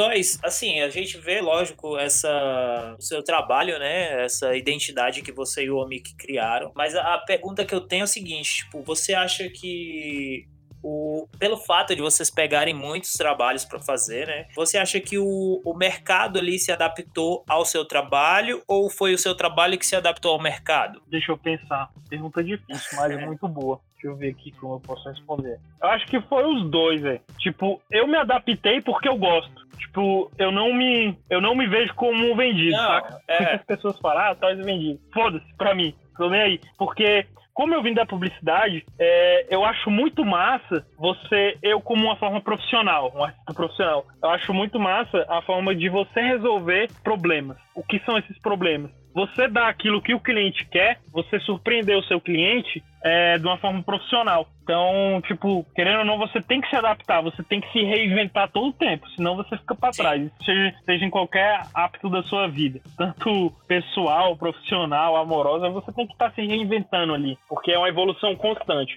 Então, eu gosto muito de me adaptar e, velho, eu vou ser sincero, o começo da nossa carreira, quando eu falo nossa, né, porque é uma carreira praticamente junta com a do Mikael, do Omik. É, uhum. A gente era quebrado, velho. A gente, querendo ou não, tipo, muita gente acha que a gente é rico, não sei o que, velho. Não tem nada disso. Como eu falei, isso da escola pública, tipo, quebrado, sem grana. E a partir do momento que a gente resolveu viver de arte, velho, a gente tava fudido, velho. Porque a gente, querendo ou não, tinha que ter dinheiro, velho. Tem que ter dinheiro pra viver, pagar as contas. E como é que você vai ganhar sobre fazendo arte, velho? Porra, isso era difícil demais. Então a gente não podia se dar o luxo de negar trabalho. Véio. Tanto eu como ele, a gente nunca negou trabalho, nunca negava trabalho. A gente fazia tudo. Aparecia porta de salão de beleza, bora pintar. Oficina, bora pintar. É, cenografia de festa, bora. É, tem que escrever uma placa, um letreiro pra festa, bora. Porque a gente não podia se dar o luxo de negar trabalho, porque não é o meu estilo, saca? A gente foi bem isso. Só que ao mesmo tempo que a gente fazia isso, a gente se adaptava aos nossos clientes, mas sempre mostrando uma proposta do nosso trabalho. A gente ia pintar uma borracharia, a gente ia pintar um salão de beleza, a gente pegava o tema do cliente e fazia uma releitura. Então isso acabou Nossa. que a gente foi construindo a nossa linguagem de tanto praticar, de tanto trabalhar, de tanto pintar, e ao mesmo tempo isso foi forjando a gente a saber fazer tudo. Tudo quando eu falo é todos os temas, é tipo não tempo ruim, a pegar o desafio, o problema do cliente e transformar na nossa linguagem. Então isso acabou que foi exercitando tanto a nossa linguagem para a gente ter a necessidade de trabalhar, de fazer tanto, de ter que correr atrás, de um dia estar tá pintando uma festa e no outro dia estar tá pintando um mural na casa de alguém. Isso foi nos profissionalizando, isso foi nos treinando muito forte a poder trabalhar em qualquer superfície, sabe? Eu me lembro no tempo que a gente começou a customizar umas roupas tal, a gente recebeu uma ligação da Arezo. Ah, peguei o contato de vocês, são os grafiteiros de Brasília. Vocês já pintaram bolsa, jaqueta? Véi, nunca tinha pintado. Aí eu falei, ah, pintamos, a gente pinta, faz esse trabalho. Aí na hora que ela desligou o telefone, eu também, aí eu, caralho, velho, fechei um trabalho aqui pra gente pintar umas bolsas e jaqueta. Não sei nem como é que a gente vai fazer, mas a gente vai. Então, tipo, a gente nunca foi de negar desafio, sabe? A gente nunca se deu o luxo de não aceitar trabalho, né? porque a gente precisava trabalhar. Só que ao mesmo tempo que a gente pegava todos os trabalhos, a gente fazia o nosso cliente entender que a gente tinha um estilo. Então a gente sempre forjou o nosso estilo é, se adequando ao mercado, só que a gente fazia o mercado se adequar a gente. Não sei se dá pra captar. E dá, aí, e aí, querendo ou não, acho que quando a gente começou a pintar muito, muito trabalho comercial, acho que tanto eu, como toda a geração de, de grafiteiros que começou a fazer trabalhos comerciais em Brasília. É, eu acho que há sete anos atrás não tinha um mercado, não tinha esse mercado. Né? As pessoas Sim. não sabiam que era possível você levar um grafite, grafite que eu falo entre aspas, né? Porque o grafite você não leva, tá dentro da casa de alguém. Mas o trabalho de um grafiteiro, para um quarto, para um, com a sala, as pessoas não sabiam que era possível. E aí depois começou a tanto da gente pintar bastante, como o Young pintar bastante, a outra grafiteiro pintar bastante, acabou que foi abrindo o mercado, sabe?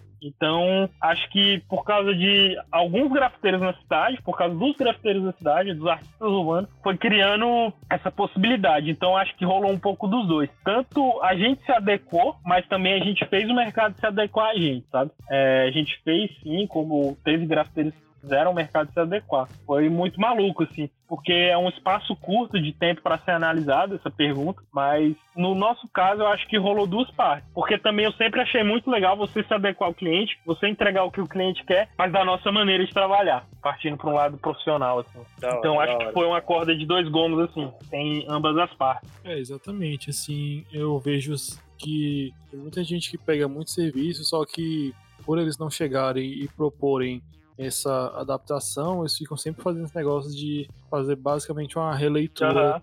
do, do, da, do que o cliente quer e, e assim, acho que eles acabam sendo meros é, reprodutores, né? E não, Exatamente. Não, che não chega a, a fazer o que vocês fizeram, né? Você e o Mickey, é, por se tornarem pessoas que as pessoas queriam o trabalho de vocês por serem vocês, né? Uhum. Não só para atender uma demanda.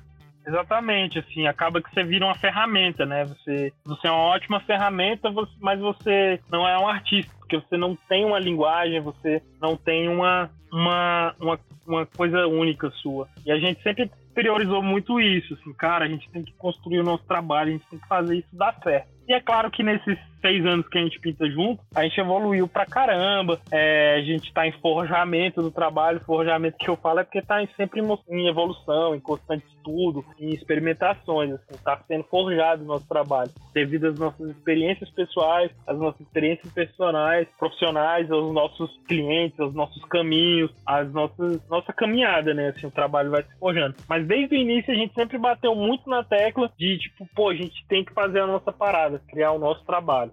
O cliente queria que a gente produzisse algo, a gente, beleza, a gente vai fazer, mas do nosso jeito, ok? Aí é. fazia o cliente aceitar. Mas foi, foi por muita insistência, foi por muita insistência, muita murro em ponta de faca, já se ferrou muito assim, Mas a gente acreditou até o, até o fim. É tanto que hoje em dia, tipo, as pessoas falam que a gente deu certo, né? Nosso trabalho deu certo. É, para mim, ainda não deu certo, sim. Eu tô sempre batendo cabeça, procurando. Acredito que, que a vida de um artista, de um autônomo, é uma engrenagem, né? Se você deixa uma parar, todas param. Então tá, tá sempre ali de certa maneira se reinventando para a engrenagem nunca parar. Mas mesmo assim, se não tivesse dado certo, eu ainda estaria batendo cabeça aí, correndo atrás do meu sonho até hoje. Normalmente, como sempre foi, sabe? Tipo, acreditando em mim, no meu potencial, acreditando na gente, no nosso trabalho. E eu acho que isso é uma qualidade do esporte. Eu sou vou até o final, assim, que eu acredito. Massa. E quando, quando que,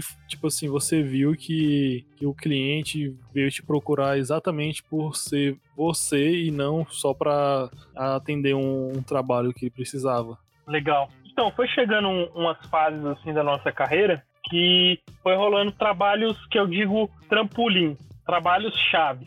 É, tipo, alguns trabalhos muito legais de algumas pessoas que, querendo ou não, eram influentes na cidade, tinham, tinham uma certa influência, que a gente fez um trabalho para eles. E aí começou a surgir, tipo, mais clientes, tipo, ah, eu vi que vocês pintaram não sei aonde, e eu queria um trabalho de vocês, e eu gosto muito desse estilo de vocês. Então teve, teve momentos chaves, assim, na nossa carreira que, que foi dando uma alavancada. E é muito louco, assim, porque eu sempre meio que acreditei nisso, que tem horas que, que passa o cavalo e você tem que montar, né? Que ele não vai passar de novo. Então é como se você estivesse treinando todo dia, todo dia, todo dia para você jogar, ter um jogo. Você tem que mandar bem no jogo. Então acho que foi trabalho os pontos-chave. Um trabalho muito legal que a gente fez foi o Casa Cor de Brasília, é, o escritório da Red Bull, foi legal, me deu uma visibilidade maior, tipo, foi um trabalho massa. Então teve alguns pontos chaves na nossa carreira que foi dando certo. E querendo ou não, o mais recente assim, foi a primeira vez que a gente foi para Europa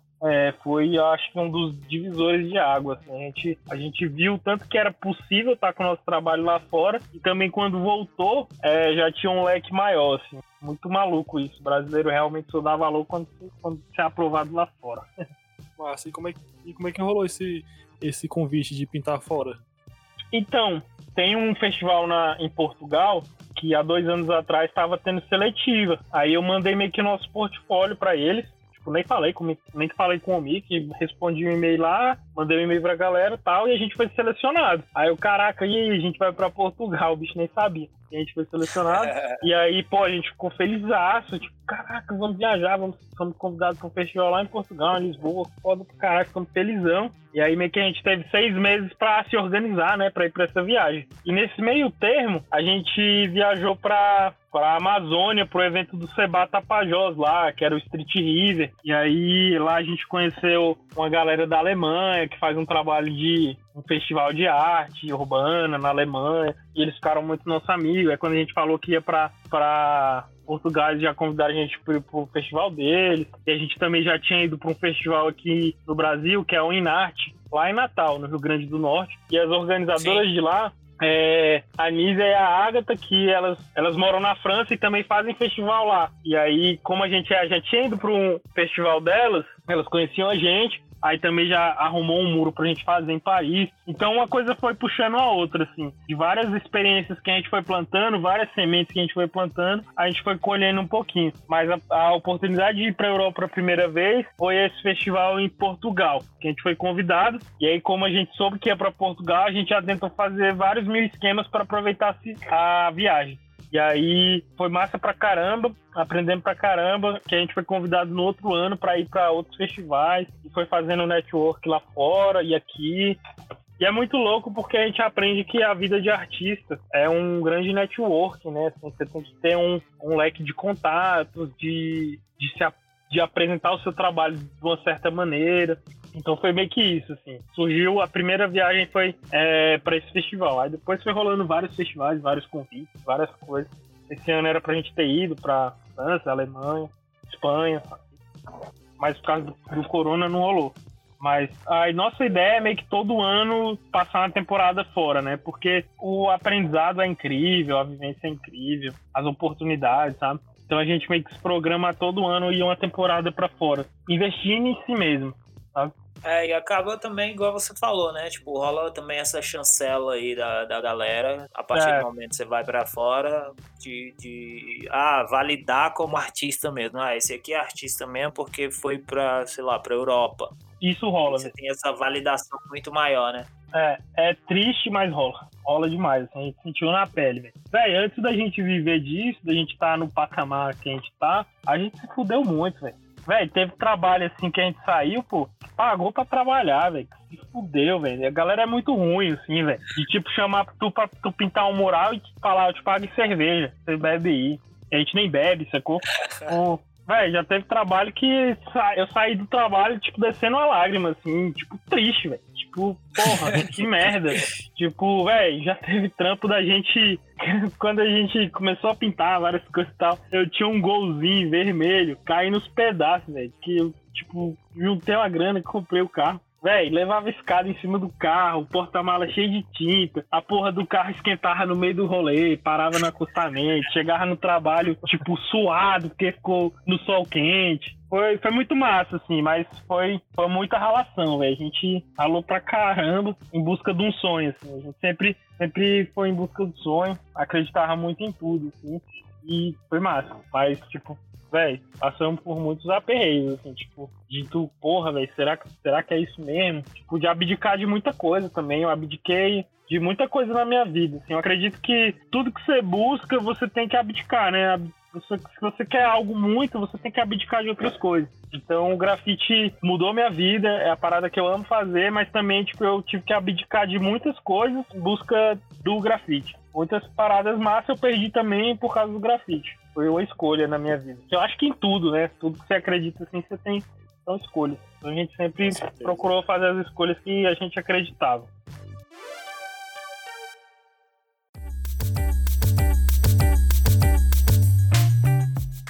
Então, Toys, eu é, tava ouvindo cê- você falando sobre network e tal, e isso é uma coisa que acaba sendo muito difícil, né, pra, pra quem tá começando e às vezes até pra quem já tá dentro, na, dentro da cena. Você pode, sei lá, dar umas dicas, falar um pouco mais aí pra galera que quer entender, né, sobre essa, essa importância do network e, e como construir, né, um- uma boa rede, Aham. né, de clientes.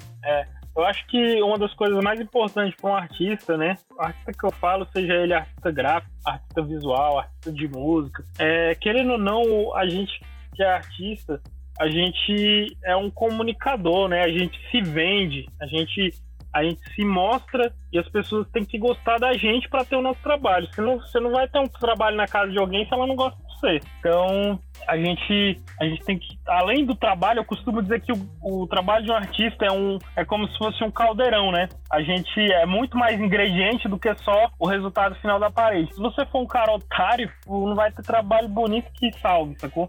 Então, é, vai desde a personalidade, desde o seu modo de pensar, o seu modo de viver. Ainda mais hoje que a gente vive é, num mundo que todo mundo sabe quem você é, sabe o que está fazendo. A rede social aproxima muito. Então, é todo um caldeirão ali que, que tem vários ingredientes. E acaba, querendo ou não, que o network é um dos mais importantes. De quanto mais pessoas, quanto mais a sua rede de contatos, mais você vai trabalhar, mais você vai ser indicado.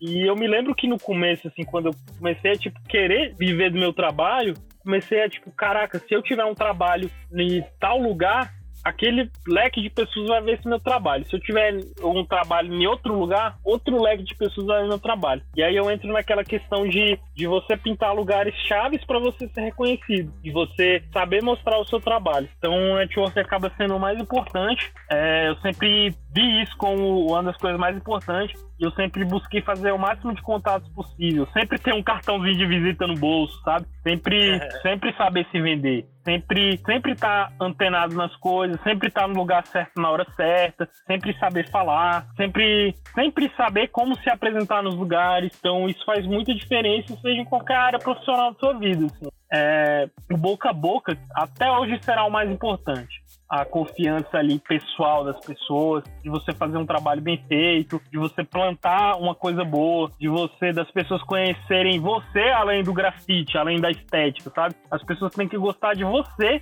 e gostar do seu trabalho. Aí você tem 100% da aprovação. E a gente aprendeu isso, a gente aprendeu isso muito na vivência, de, de saber chegar e saber sair e realmente entender que vo, você isso, o seu trabalho e a sua personalidade estão totalmente ligados. E aí, querendo ou não, a gente é pastinha debaixo do braço e tentar, tentar fazer o máximo de contatos possível, tentar entrar em contato com o máximo de pessoas. Cara, eu me lembro a primeira vez que a gente foi pra Europa, a gente não sabe falar inglês fluente, não sabia falar espanhol fluente. Hoje em dia até sabe se virar pra caramba, fala, fala até bastante coisa. Mas a primeira vez, velho, a gente ficou duas horas para sair do aeroporto. Sabia fazer nada, velho. Tipo, mas desde o início, a gente já pensou, velho, a gente tá indo pra Europa, é uma oportunidade da nossa vida, a gente não sabe se comunicar, mas bora investir num portfólio, vamos fazer um livro, botar os nossos melhores trabalhos e levar na mochila. Porque a gente já pensava, tipo, velho, vamos fazer network lá fora, vamos mostrar para as pessoas que a gente sabe fazer. Então, tipo, a gente sempre pensou dessa maneira. É, de você ter sempre um adesivo seu no bolso, sabe? Que são coisinhas bobas, coisinhas muito simples, seja, são até bobas, mas fazem toda a diferença. As pessoas gostam disso sabe? As pessoas se sentem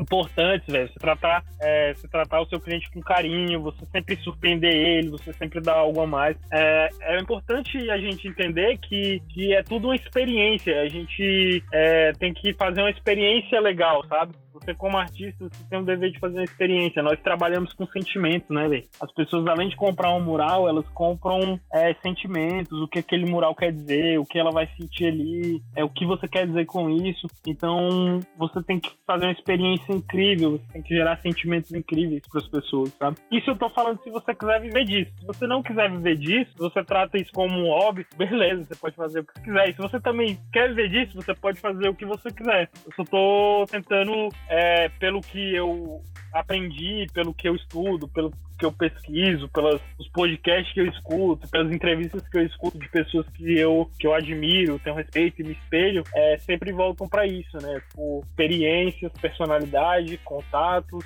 e isso tudo. Assim, então, hora, é, o, net, o network é, o, é um dos mais importantes. Adianta você saber pintar algo incrível e você não é uma pessoa legal. Massa, mano. E, Toys, como é, tipo, você tá falando de network, como é, tipo, a questão da, das redes sociais para aumentar essa, esse network e também, assim, pra, com relação à captação de clientes e tal, uhum. como é que você utiliza disso, dessa ferramenta também? É, cara, hoje em dia, é, eu querendo ou não, o Instagram hoje em dia para mim é o meu canal ali profissional mais é, mais ativo que eu tenho, mais importante entre aspas que eu tenho, é, quando se trata de redes sociais e internet, né?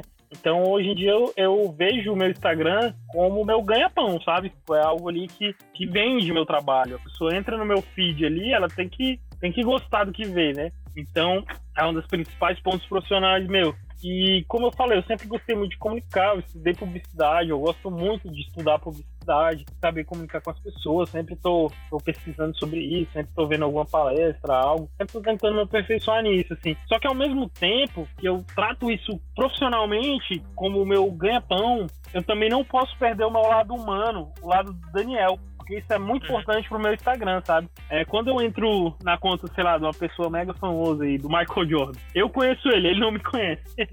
Mas quando eu entro lá, além de ver, tipo, as milhões de cestas que ele fez, os títulos que ele ganhou, eu quero saber quem é o Michael Jordan, eu quero saber o que ele faz, o lugar que ele vai. Então eu tento fazer esse ponto também, sabe? De deixar as pessoas conhecerem o Daniel, não só o Toy. Isso é muito importante. Hoje em dia eu tô me forçando cada vez mais até a falar mais no meu Instagram, até exercitando é, a minha comunicação no Instagram, porque é um canal ali que não só é profissional, mas também humano, sabe? As pessoas hoje em dia elas querem muito mais experiências humanas do que, que experiências mecânicas, apesar de estar tudo mecânico, de tudo estar automatizado, de tudo estar muito rápido, simples. Então, quando você tra traz esse seu lado humano, de você é uma pessoa simples, comum, como qualquer outra, você leva o seu cachorro para passear, você, tipo, vai comer sorvete, você vai, sai, você tem uma vida além do, do Toys, né? Isso é legal, sabe? Eu tento passar um pouco disso. Mas é isso, eu, eu tatuo como um, um, canal profissional meu e a comunicação ali que eu tenho com as pessoas. E é super legal ver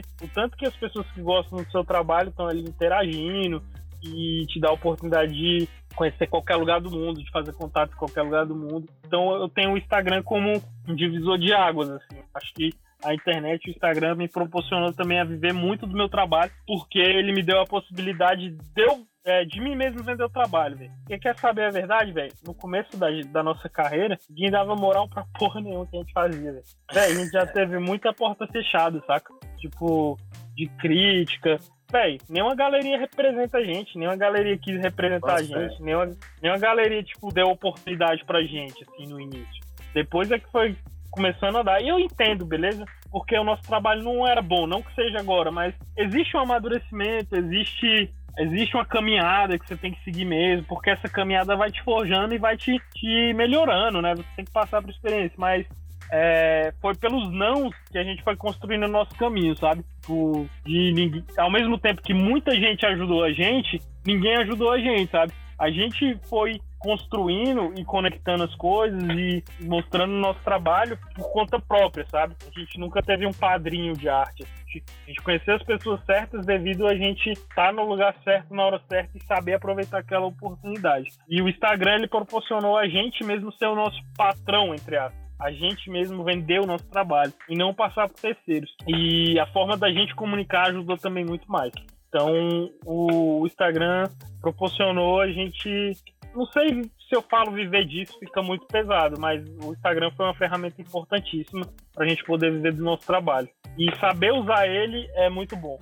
Você fez um, um comentário a respeito da, dos espaços de exposição, né? Que no início não, não, não foram portas que foram abertas para você. É, uhum. Eu vejo assim, é, como é que você vê, tipo, hoje essas, é, essas exposições que você teve nessa, nessa sua trajetória? Qual foi a importância delas? Eu lembro do rolê também que teve no no Teatro Nacional, no Teatro Nacional não, no Museu Nacional, uhum. foi a, a exposição Moon 10, né? Isso. Até, além de você, teve mais uma galera, o Soneca, o Satã, uhum. o GAC. É, assim, qual foi a importância de você ocupar esses espaços na sua caminhada, é, na sua trajetória? Legal. É, querendo ou não, tipo, você participar de uma exposição, você ir pra galeria, você evolui muito. Você evolui muito mesmo ao seu lado artístico um pouco, sabe? Porque acaba que você sai, você vê que é possível, você tá fazendo é, um trabalho mais refinado, de outra proposta,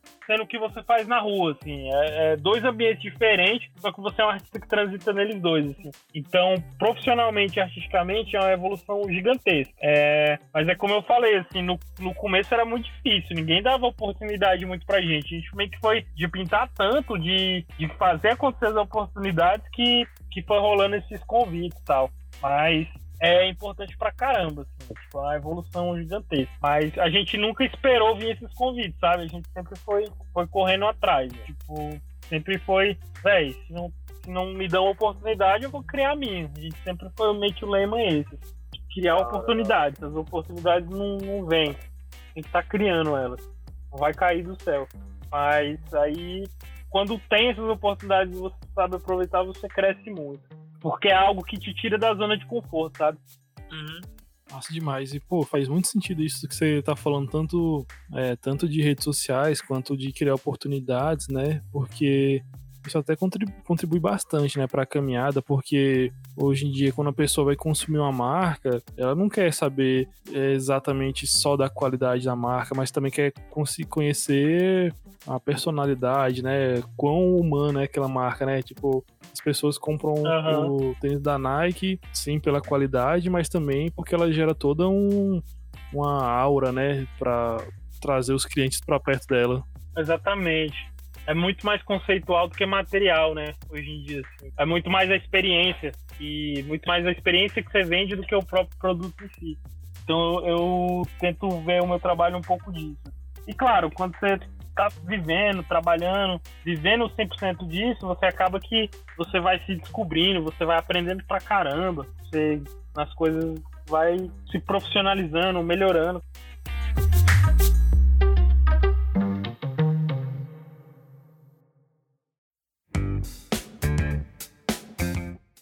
Então, Toys, é, aí assim, a gente vê muito que rola dentro da cena do grafite é, a questão de, tipo, de muitas vezes esses espaços que o quem faz grafite, quem tá na rua fazendo, começa a ocupar de galeria, é, começar a fazer esses trabalhos comissionados, né? É, e a cena começa a falar mal, né? Te tratar como o vendido. É, como é que você vê isso e como, é, como lidar com essas críticas dentro de uma cena que, assim, te gerou como artista, né? Aham. É muito louco, é muito é muito maluco mesmo, assim, porque eu tenho exemplos meus, assim, da minha trajetória, que várias pessoas, vários artistas, vários grafiteiros, tipo, achavam, eram meus amigos antes, achavam meu trabalho muito legal, apesar de eu achar pior o meu trabalho, né? Que hoje em dia você evolui tecnicamente, como eu falei na conversa, você evolui, você tem maturidade artística, você passa por experiência, o trabalho evolui, querendo ou não.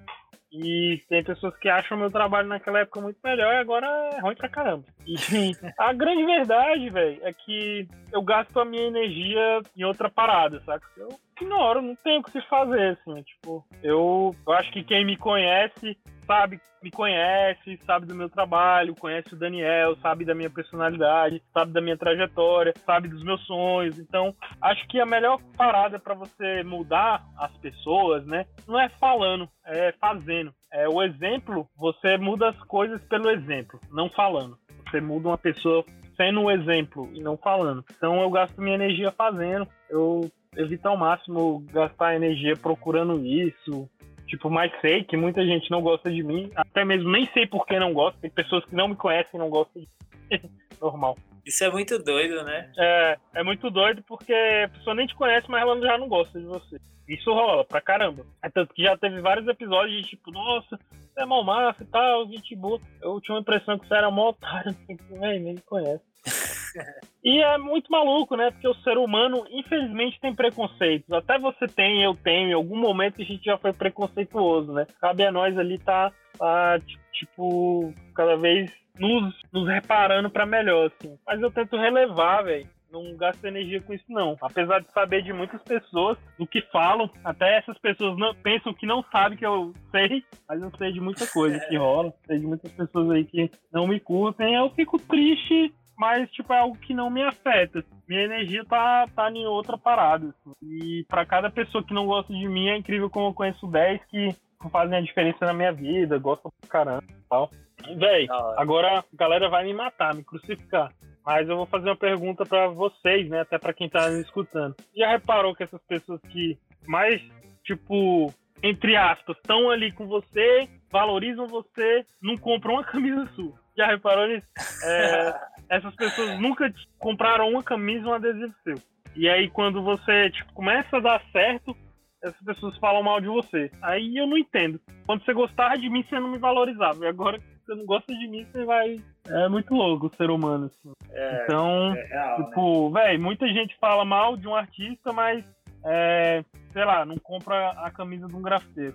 Paga 800 reais no tênis da Nike, mas não compra um print de um grafiteiro, sacou? Então eu comecei. Uma coisa que foi um divisor de águas na minha vida, pessoal, até particular pessoal, eu comecei a rever meus ídolos, né, velho? Comecei a rever as pessoas que eu valorizava, as pessoas que eu me espelhava, aonde eu queria chegar, o que eu queria construir. Então, essa reformulação na minha vida, tanto profissional como pessoal, me mostra que pessoas que estão sempre criticando alguém ou algo ela tá perdendo tempo, saca? Ela, ela não tem algo para ela investir a energia dela. E aí ela fica perdendo, gastando energia nisso, em criticar alguém. É uma perda de tempo, velho, ficar criticando alguém, sacou? Porque é, é, você poderia gastar esse tempo solucionando seus problemas, criando oportunidades para você.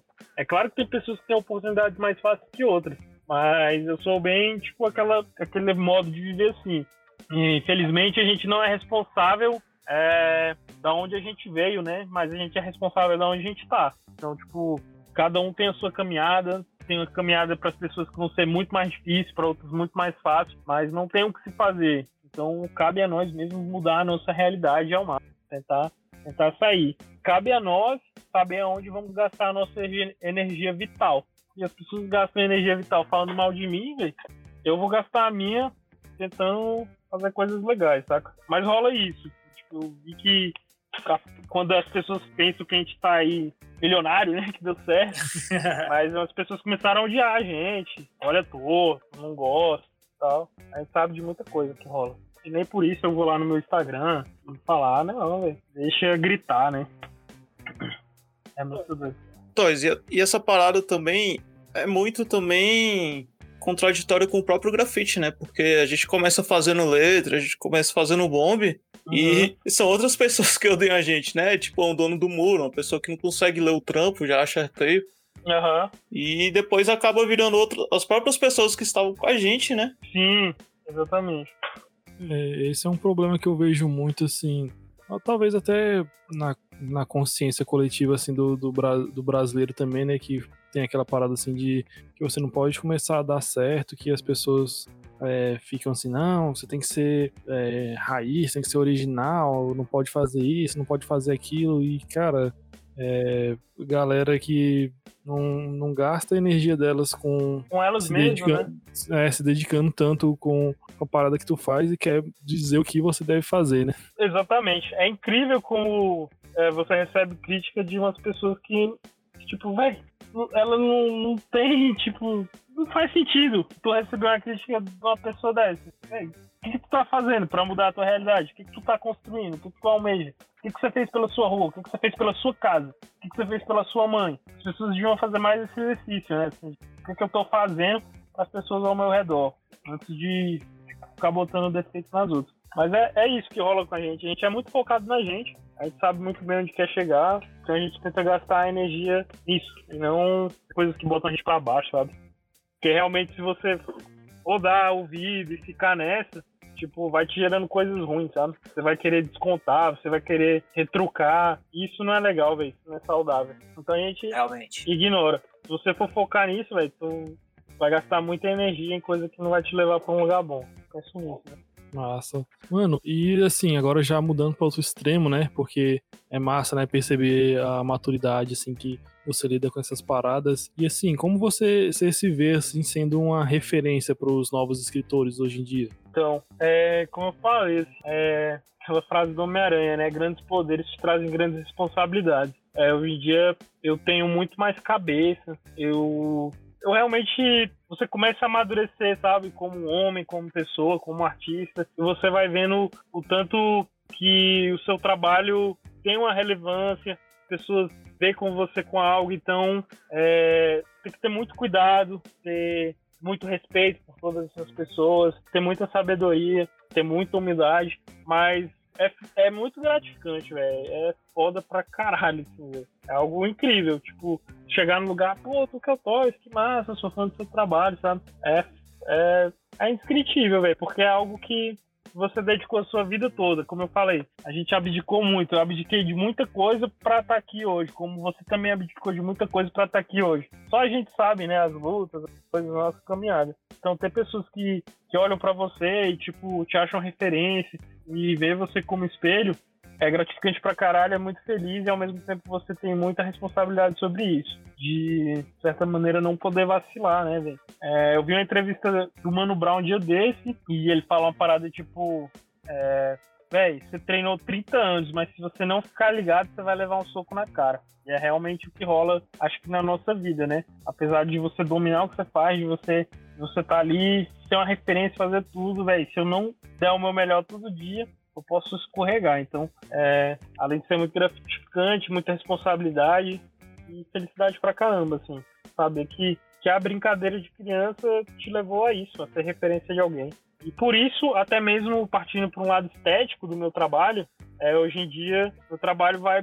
A proposta é totalmente diferente, sabe? Porque eu acho que eu posso atingir as pessoas muito mais com meus personagens, com os meus murais, do que escrevendo toys, saca? Até isso, hoje em dia, é, é uma das coisas que eu parei de fazer muita letra, sabe? Porque eu posso agregar muito mais para as pessoas, para onde eu vivo, para minha cidade, fazendo um tipo de trabalho do que sendo, do que fazendo outro que eu vou ser muito mais egoísta. Então, hoje em dia, desde o que a gente vai pintar, do que vai passar ali, o lugar que vai pintar a gente leva em consideração, sabe? Porque pode realmente fazer a diferença na vida de alguém um trabalho, um, uma arte na parede, sabe?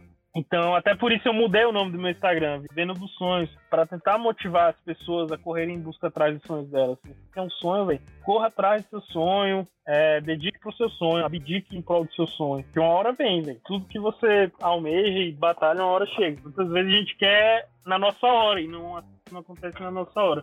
Então, além da, da tinta na parede, tem todo um caldeirão, como eu falei. E mais importante, hoje em dia a gente motiva pessoas através da arte. Pessoas conhecem o nosso trabalho. Então a responsabilidade, um respeito e um carinho gigantesco. Acho que é isso. Viajei um pouco, mas. Não, foi É massa demais, pô. É isso aí.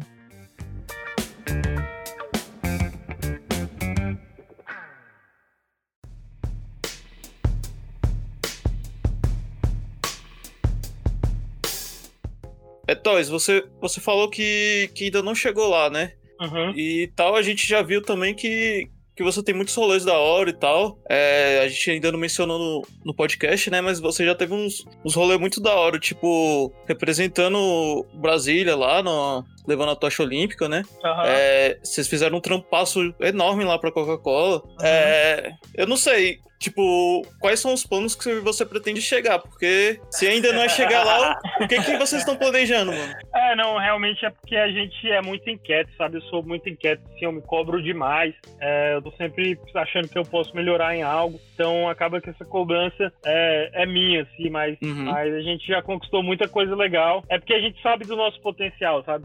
A gente sabe Sim. que ainda tem muito pra aprender, muito pra conquistar. Muito, muita, muita pedra pra rolar, assim. A gente é novo, querendo ou não. Tenho 29 anos, ainda tem muita coisa. Mas Uhum. eu- realmente eu busco, assim, a longo prazo, né? É, cada vez mais ser, ter meu trabalho reconhecido, é, meu trabalho fazer a diferença realmente na minha cidade, para as pessoas. É, a gente, eu quero muito, tipo, futuramente, claro, é, ter um projeto social é, voltado à arte, porque sempre tem muito, muito de esporte, né? Projeto social. Eu acho que é muito carente de arte. Então, Uhum. fazer um projeto social voltado à arte e tal, não digo nem o grafite, sabe? Mas um projeto artístico que ensina as pessoas a ter mais sensibilidade com a vida, porque a arte traz muito isso. Mas sei lá, eu tenho um sonho de viajar o mundo todo pintando, tenho um sonho de ter um ateliê legal, tenho um sonho de cada vez evoluir meu trabalho. É, esses sonhos, assim. Então, tem muita coisa pra chegar. A gente tenta viver um dia por vez, mas sempre, tipo, buscando melhorar, sabe? Como artista, como profissional. E fazer a diferença, velho. Caramba. Mas a gente já fez muita coisa legal, assim. É, é massa. Que da hora, mano. Esse negócio do projeto lembrou também que você fez um rolê, se eu não me engano, no presídio, né, mano? Eu achei muito da hora essa parada, velho. Você pode falar um pouquinho desse, desse rolê? aí? Posso, posso. Eu conheci, na verdade, eu conheci não. A professora Cris, professor que eu esqueci, eles são do núcleo de ensino lá na Papuda, né? E aí eles surgiu essa ideia desse convite de pintar lá e dar meio que uma palestra pra essa galera. É, uma galera que tava cumprindo pena e tal. E foi um dia muito foda, assim, na minha vida. É, em todos os sentidos, assim. Cara, foi uma experiência que eu nunca. Muito estranho, assim. Você entrar num presídio é uma sensação muito diferente do que sentiu em tudo. Então já foi tipo, caraca, algo, algo único é, que eu vivi. E eu tentei motivar as pessoas, eu tentei falar um pouco da minha trajetória, um pouco do que eu falei tudo aqui hoje, eu falei pra galera, pintei lá. E eu fico Uhum. pensando assim, véi, se pra gente, pra uma criança que estuda na escola pública, é difícil ter contato com arte, imagine pra um cara que tá preso, saca? Então, tipo, querendo ou não, eu tinha que levar isso pra eles. Eles viverem uma experiência diferente. Imagina tu tá preso, tanto que deve ser tedioso, tanto que sua cabeça deve pensar merda, tanto de coisa que deve passar pela sua cabeça, você não tá fazendo nada, não tá produzindo nada. É, as pessoas te julgam, tudo tá contra você. Então, eu tentei enxergar ali como levar uma válvula de escape pra, pra aquela galera, ficou? E mostrar que, pô, eu pinto uma casa no Lago Sul, ganho dinheiro pra isso, mas também é minha função levar a arte pra dentro de um presídio, saca? Eu tento fazer um exercício na minha vida que volta a ser aquela parada de, de agradecer o sonho, né? De estar onde tá. Tipo, sempre que a gente pinta uma casa massa, a gente tem uma experiência massa, pô, tá sendo pago pra fazer um mural, a gente tenta no outro dia, no outro dia, um exemplo, é, ir pintar na rua, sabe? Pintar debaixo de um viaduto. É uma forma de nunca esquecer as raízes. Você tá exercitando na sua cabeça sempre voltando para suas raízes. Aquilo vai fazer que nunca você suba a cabeça. Aquilo vai fazer que você nunca perca a humildade, sabe? Aquilo vai fazer que você nunca perca a lembrança de tudo que de todo o seu caminho para chegar onde você chegou. E ir pintar no presídio é uma maneira de me ajudar a fazer isso, de tipo me forçar a minha humildade, também de realmente tentar ajudar alguém, sabe? Tentar ajudar aquelas pessoas, tentar compartilhar tudo isso que aconteceu na minha vida com alguém, tipo de é, é como se fosse um dever meu, é tentar não resgatar, né? Mas tentar levar sentimentos bons. É, como eu falei, arte é sentimento, gerar sentimento nas pessoas. É isso que encanta as pessoas. Não é saber fazer o brilho, a sombra, o refinamento. É, final das contas, isso aí é muito importante você ter um trabalho bonito, entre aspas, mas o que é bonito para mim pode ser, não, pode ser não bonito para você, mas é o sentimento que aquele trabalho vai gerar. Como eu falei, o Toyzinho eu acho feio. Tipo, ele é um personagem feio, mas ele acaba sendo legal, ele acaba sendo simpático, ele acaba fazendo parte da cidade. Então eu fui lá tentar gerar sentimento naquela galera, tentar motivar eles, sabe? Todo mundo erra, todo mundo já errou aqui, você já errou, eu errei. E nada mais justo do que você pagar pelo erro também.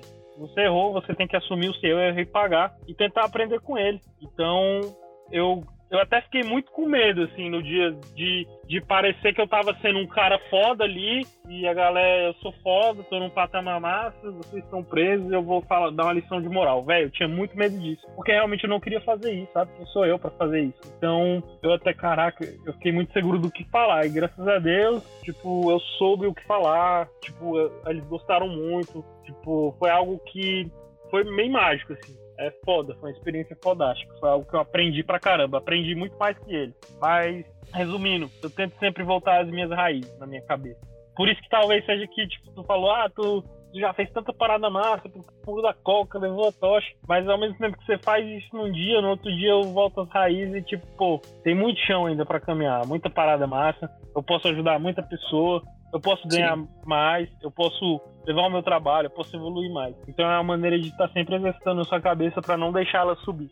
E esses momentos, velho, é como se fosse um soco no estômago, sabe? Para você ver também o tanto que sua vida é boa e você tem o dever de fazer algo bom para as pessoas. Fazendo isso. Não que eu seja o um bom samaritano ou seja melhor que alguém, mas sempre me exercitando a melhorar algo disso. E aquele dia lá na prisão foi isso. Eu resumo como um soco de você, de você ver novas realidades, entender realidades, né? de você se colocar no lugar da outra pessoa. Uhum. De você saber que o, que o seu trabalho pode mudar o dia de alguém, pode mudar a vida de alguém. Então eu tentei lá motivar as pessoas, véio. fazer que eles sonhassem, né, véio? carregar. É tanto que lá na, na parede eu fiz meio que um toyzinho sentado. É, com a malinha do lado, nessa mala tinha escrito sonhos e ele estava segurando uma flor. Meio que eu expliquei para eles que a ideia era que você, você tem que, não importa onde você está hoje, você tem que levar os seus sonhos e sempre plantar, porque você vai colher. Então plante coisas boas, plante o que você quer e uma hora você vai colher. E ao mesmo tempo você tem que sempre levar os seus sonhos bem protegidos. Você nunca pode abandonar seus sonhos, porque querendo ou não, é a motivação de continuar. Tem que ter um propósito. A gente tem que ter um propósito para continuar, sabe? Se perde o propósito, você meio que perde a vontade de viver, né, velho? Aí você começa a viver um dia por vez apenas sobrevivendo. Quando você tem um propósito, algo para você que você acredita, aí a vida fica massa. Então foi um pouco disso, assim, a vivência. Ah, foi foda. Massa demais, deve ter sido incrível, né, velho? Essa relação, assim. Uhum. E, mano, assim como você falou bastante, né, sobre viver os sonhos, sobre a importância, né, de ter um propósito. Qual que é a dica assim que você dá pra galera que tá nessa, nesse corre, né, de se manter e, e viver assim do, do, sonho, né, tanto do grafite como uhum. talvez de outras paradas também? Véi, a minha dica, eu vou tentar dar, dar uma dica é, muito uma dica motivacional muito mais abstrata, né? E uma dica na prática. A dica motivacional e abstrata é que realmente, velho, tipo, velho, não desiste, sacou, velho? É como eu falei, se eu não tivesse chegado onde eu tô hoje, eu estaria batendo cabeça no mesmo lugar, velho. Eu estaria batendo em parede, batendo em outra, dando murro em ponta de faca, mas não teria desistido, velho. Não desista, velho, porque uma hora tu acerta, velho. Pode tentar mil vezes, mas uma hora tu vai acertar, sacou? Uma hora dá certo, velho. E, velho, de vez em quando a gente desiste, tava tão perto de tu conquistar o teu sonho, velho. Tava tão perto de tu conquistar a tua parada, mas nunca você vai saber, velho, porque você desistiu. Só que ao mesmo tempo, velho, a gente tem que ser muito responsável com o nosso sonho. A gente tem que ser muito sábio. A gente tem que, tem que ser muito inteligente, velho. Você também não pode sonhar e ficar naquele mundo lúdico e vai chegar a hora. Não. Tem que, tem que fazer por onde, velho. Você tem que buscar as oportunidades. Você tem que você tem que cavar, né? Até brinca assim, a gente tem que minerar, velho. Todo dia a gente minera, pô. Tem que minerar pra ver se encontra pepita. Porque se você não cavar, velho, você não, você não vai encontrar nada. Então, não desista, velho. Não, não rola desistir, velho. Uma hora ou outra chega, velho. Se estiver fazendo por onde. E uma dica na prática, velho. Invista em você, saca, velho? Invista o seu dinheiro em você, velho. Invista o seu dinheiro em conhecimento. Invista o seu tempo em você, velho. É, velho, o que a gente tem mais importante no mundo é tempo, velho. Então invista em você, velho. Não perca tempo com besteira. É, não perca tempo com besteira e fique moscando, né? A palavra do brasileiro, moscando na vida, né, velho? Invista em você, velho. Estude, velho. É, busque atrás das coisas, velho. É, invista sua grana numa viagem. Invista sua grana nos seus estudos. Invista sua grana em tentar aprender outra língua. Invista sua grana numa tablet. Isso se você quer ser artista, né? Invista sua grana em material, sacou, velho? Em livro. Tipo, véi, é, hoje em dia, o, por exemplo, o dinheiro que eu ganho com arte, velho, eu tento voltar pra mim em arte, sabe? Tento investir em mim, tento, tento evoluir, velho. Eu tento investir tempo e dinheiro em mim, sacou? Porque é a melhor coisa que você faz, velho. Parar de, de gastar tempo e dinheiro com besteira, velho, que não vai te levar a lugar nenhum. Na prática é isso, velho. Tem que investir em você, velho. Invista em você, velho. Se force a subir um degrau, sabe? Se force a ter compromissos maiores com sua vida, velho. Eu me lembro que a primeira vez que eu tive um ateliê, eu tinha que pagar 200 reais de aluguel, velho. Era foda conseguir esses 200 reais, velho. Chegar no final do mês assim, eu tava desesperado, tentando criar boné, caneca, adesivo pra, pra conseguir esses 200 reais. Quando eu saí desse ateliê, e aí a gente foi pra uma casa, o aluguel já era um pouco mais caro, e aí, sei lá, eu vou dar um exemplo. Esses 200 reais virou 600 reais pra cá.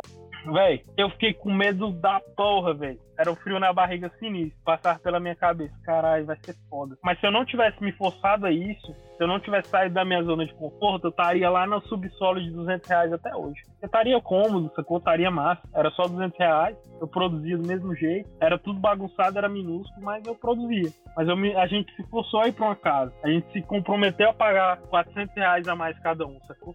E quando você se força isso, velho, malandro, tu tem que rebolar, né, velho, pra conseguir. Então, eu tento encarar isso como você subir de degrau, velho. Quando você tem um compromisso maior, claro, você quer honrar esse compromisso, você tem que se virar pra isso. E Isso é legal pra você sair da zona de conforto. Então, tem momentos na vida que você tem que sair da zona de conforto. Outra dica que eu dou, velho.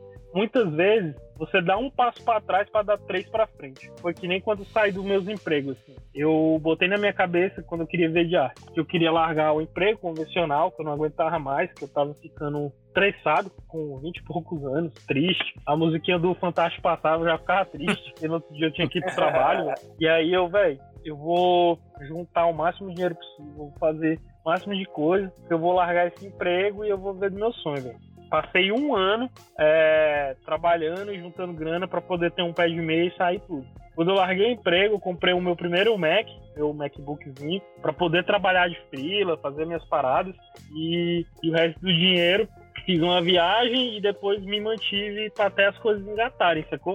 Mas teoricamente eu tive que regredir, velho. Eu dei um passo pra trás pra, por acreditar no meu sonho pra depois tentar dar três pra frente. Então muitas vezes você tem que regredir puf, pegar impulso, velho. Então é só essas as dicas, velho. Dos seus sonhos, velho. Corra atrás mesmo. A hora chega, velho. Se você fizer por onde. É, invista em tempo e dinheiro em você. Para de investir em bobagem, besteira. É, e muitas vezes na vida a gente dá um passo pra trás pra dar três pra frente. É isso que eu aprendi na caminhada. E humildade, né, velho? É, gastar energia em você, parar de se importar com críticas e pessoas que só te botam pra baixo, né? Gasta sua energia em coisas boas e em você, velho. Gaste tempo, pronto, gaste tempo, dinheiro e energia em você. Se você entrar na noia dessas paradas, velho, você vai só se afundando, velho. E, velho, se cerque por. Se cerque de pessoas boas, sacou, velho? Se Massa. cerque das cinco pessoas massa na sua vida. Tipo, acho que nós somos reflexos das cinco pessoas que nós mais convivemos. Esteja com os amigos certos, sacou, velho? Amizade é importante pra caramba. Tem que ter um amigo pra todas as, as ocasiões, assim. Você tem que ter um amigo que te defende, você tem que ter um amigo que vai pra guerra com tu, você tem que ter um amigo que te, te motiva. Então fique com pessoas que te botam pra cima, velho. Acho que nossas amizades é reflexo de tudo, velho. Se você anda com pessoas fodas, você vai ser foda. Se você anda com pessoas palhas, você vai ser palha, velho. Então tenha cuidado sempre com quem você está, velho. Eu acredito muito nisso. Acho que são essas as dicas, velho. Massa, massa. Eu quero fazer uma última pergunta. É, Toys, como fazer pra ir dormir 4 horas da manhã e acordar às 7 pra ir pedalar, velho? É foda. Caralho, isso é foda mesmo. Véi, tem que fazer, pô. Porque senão tu, tu vai dormir um dia mais, o outro mais, aí quando vê, tu perdeu o pique, velho. Então todo dia tem que dar o gás, velho. Eu, eu bebia muito Red Bull e Monster, mas eu tô parando, porque faz mal pra caramba.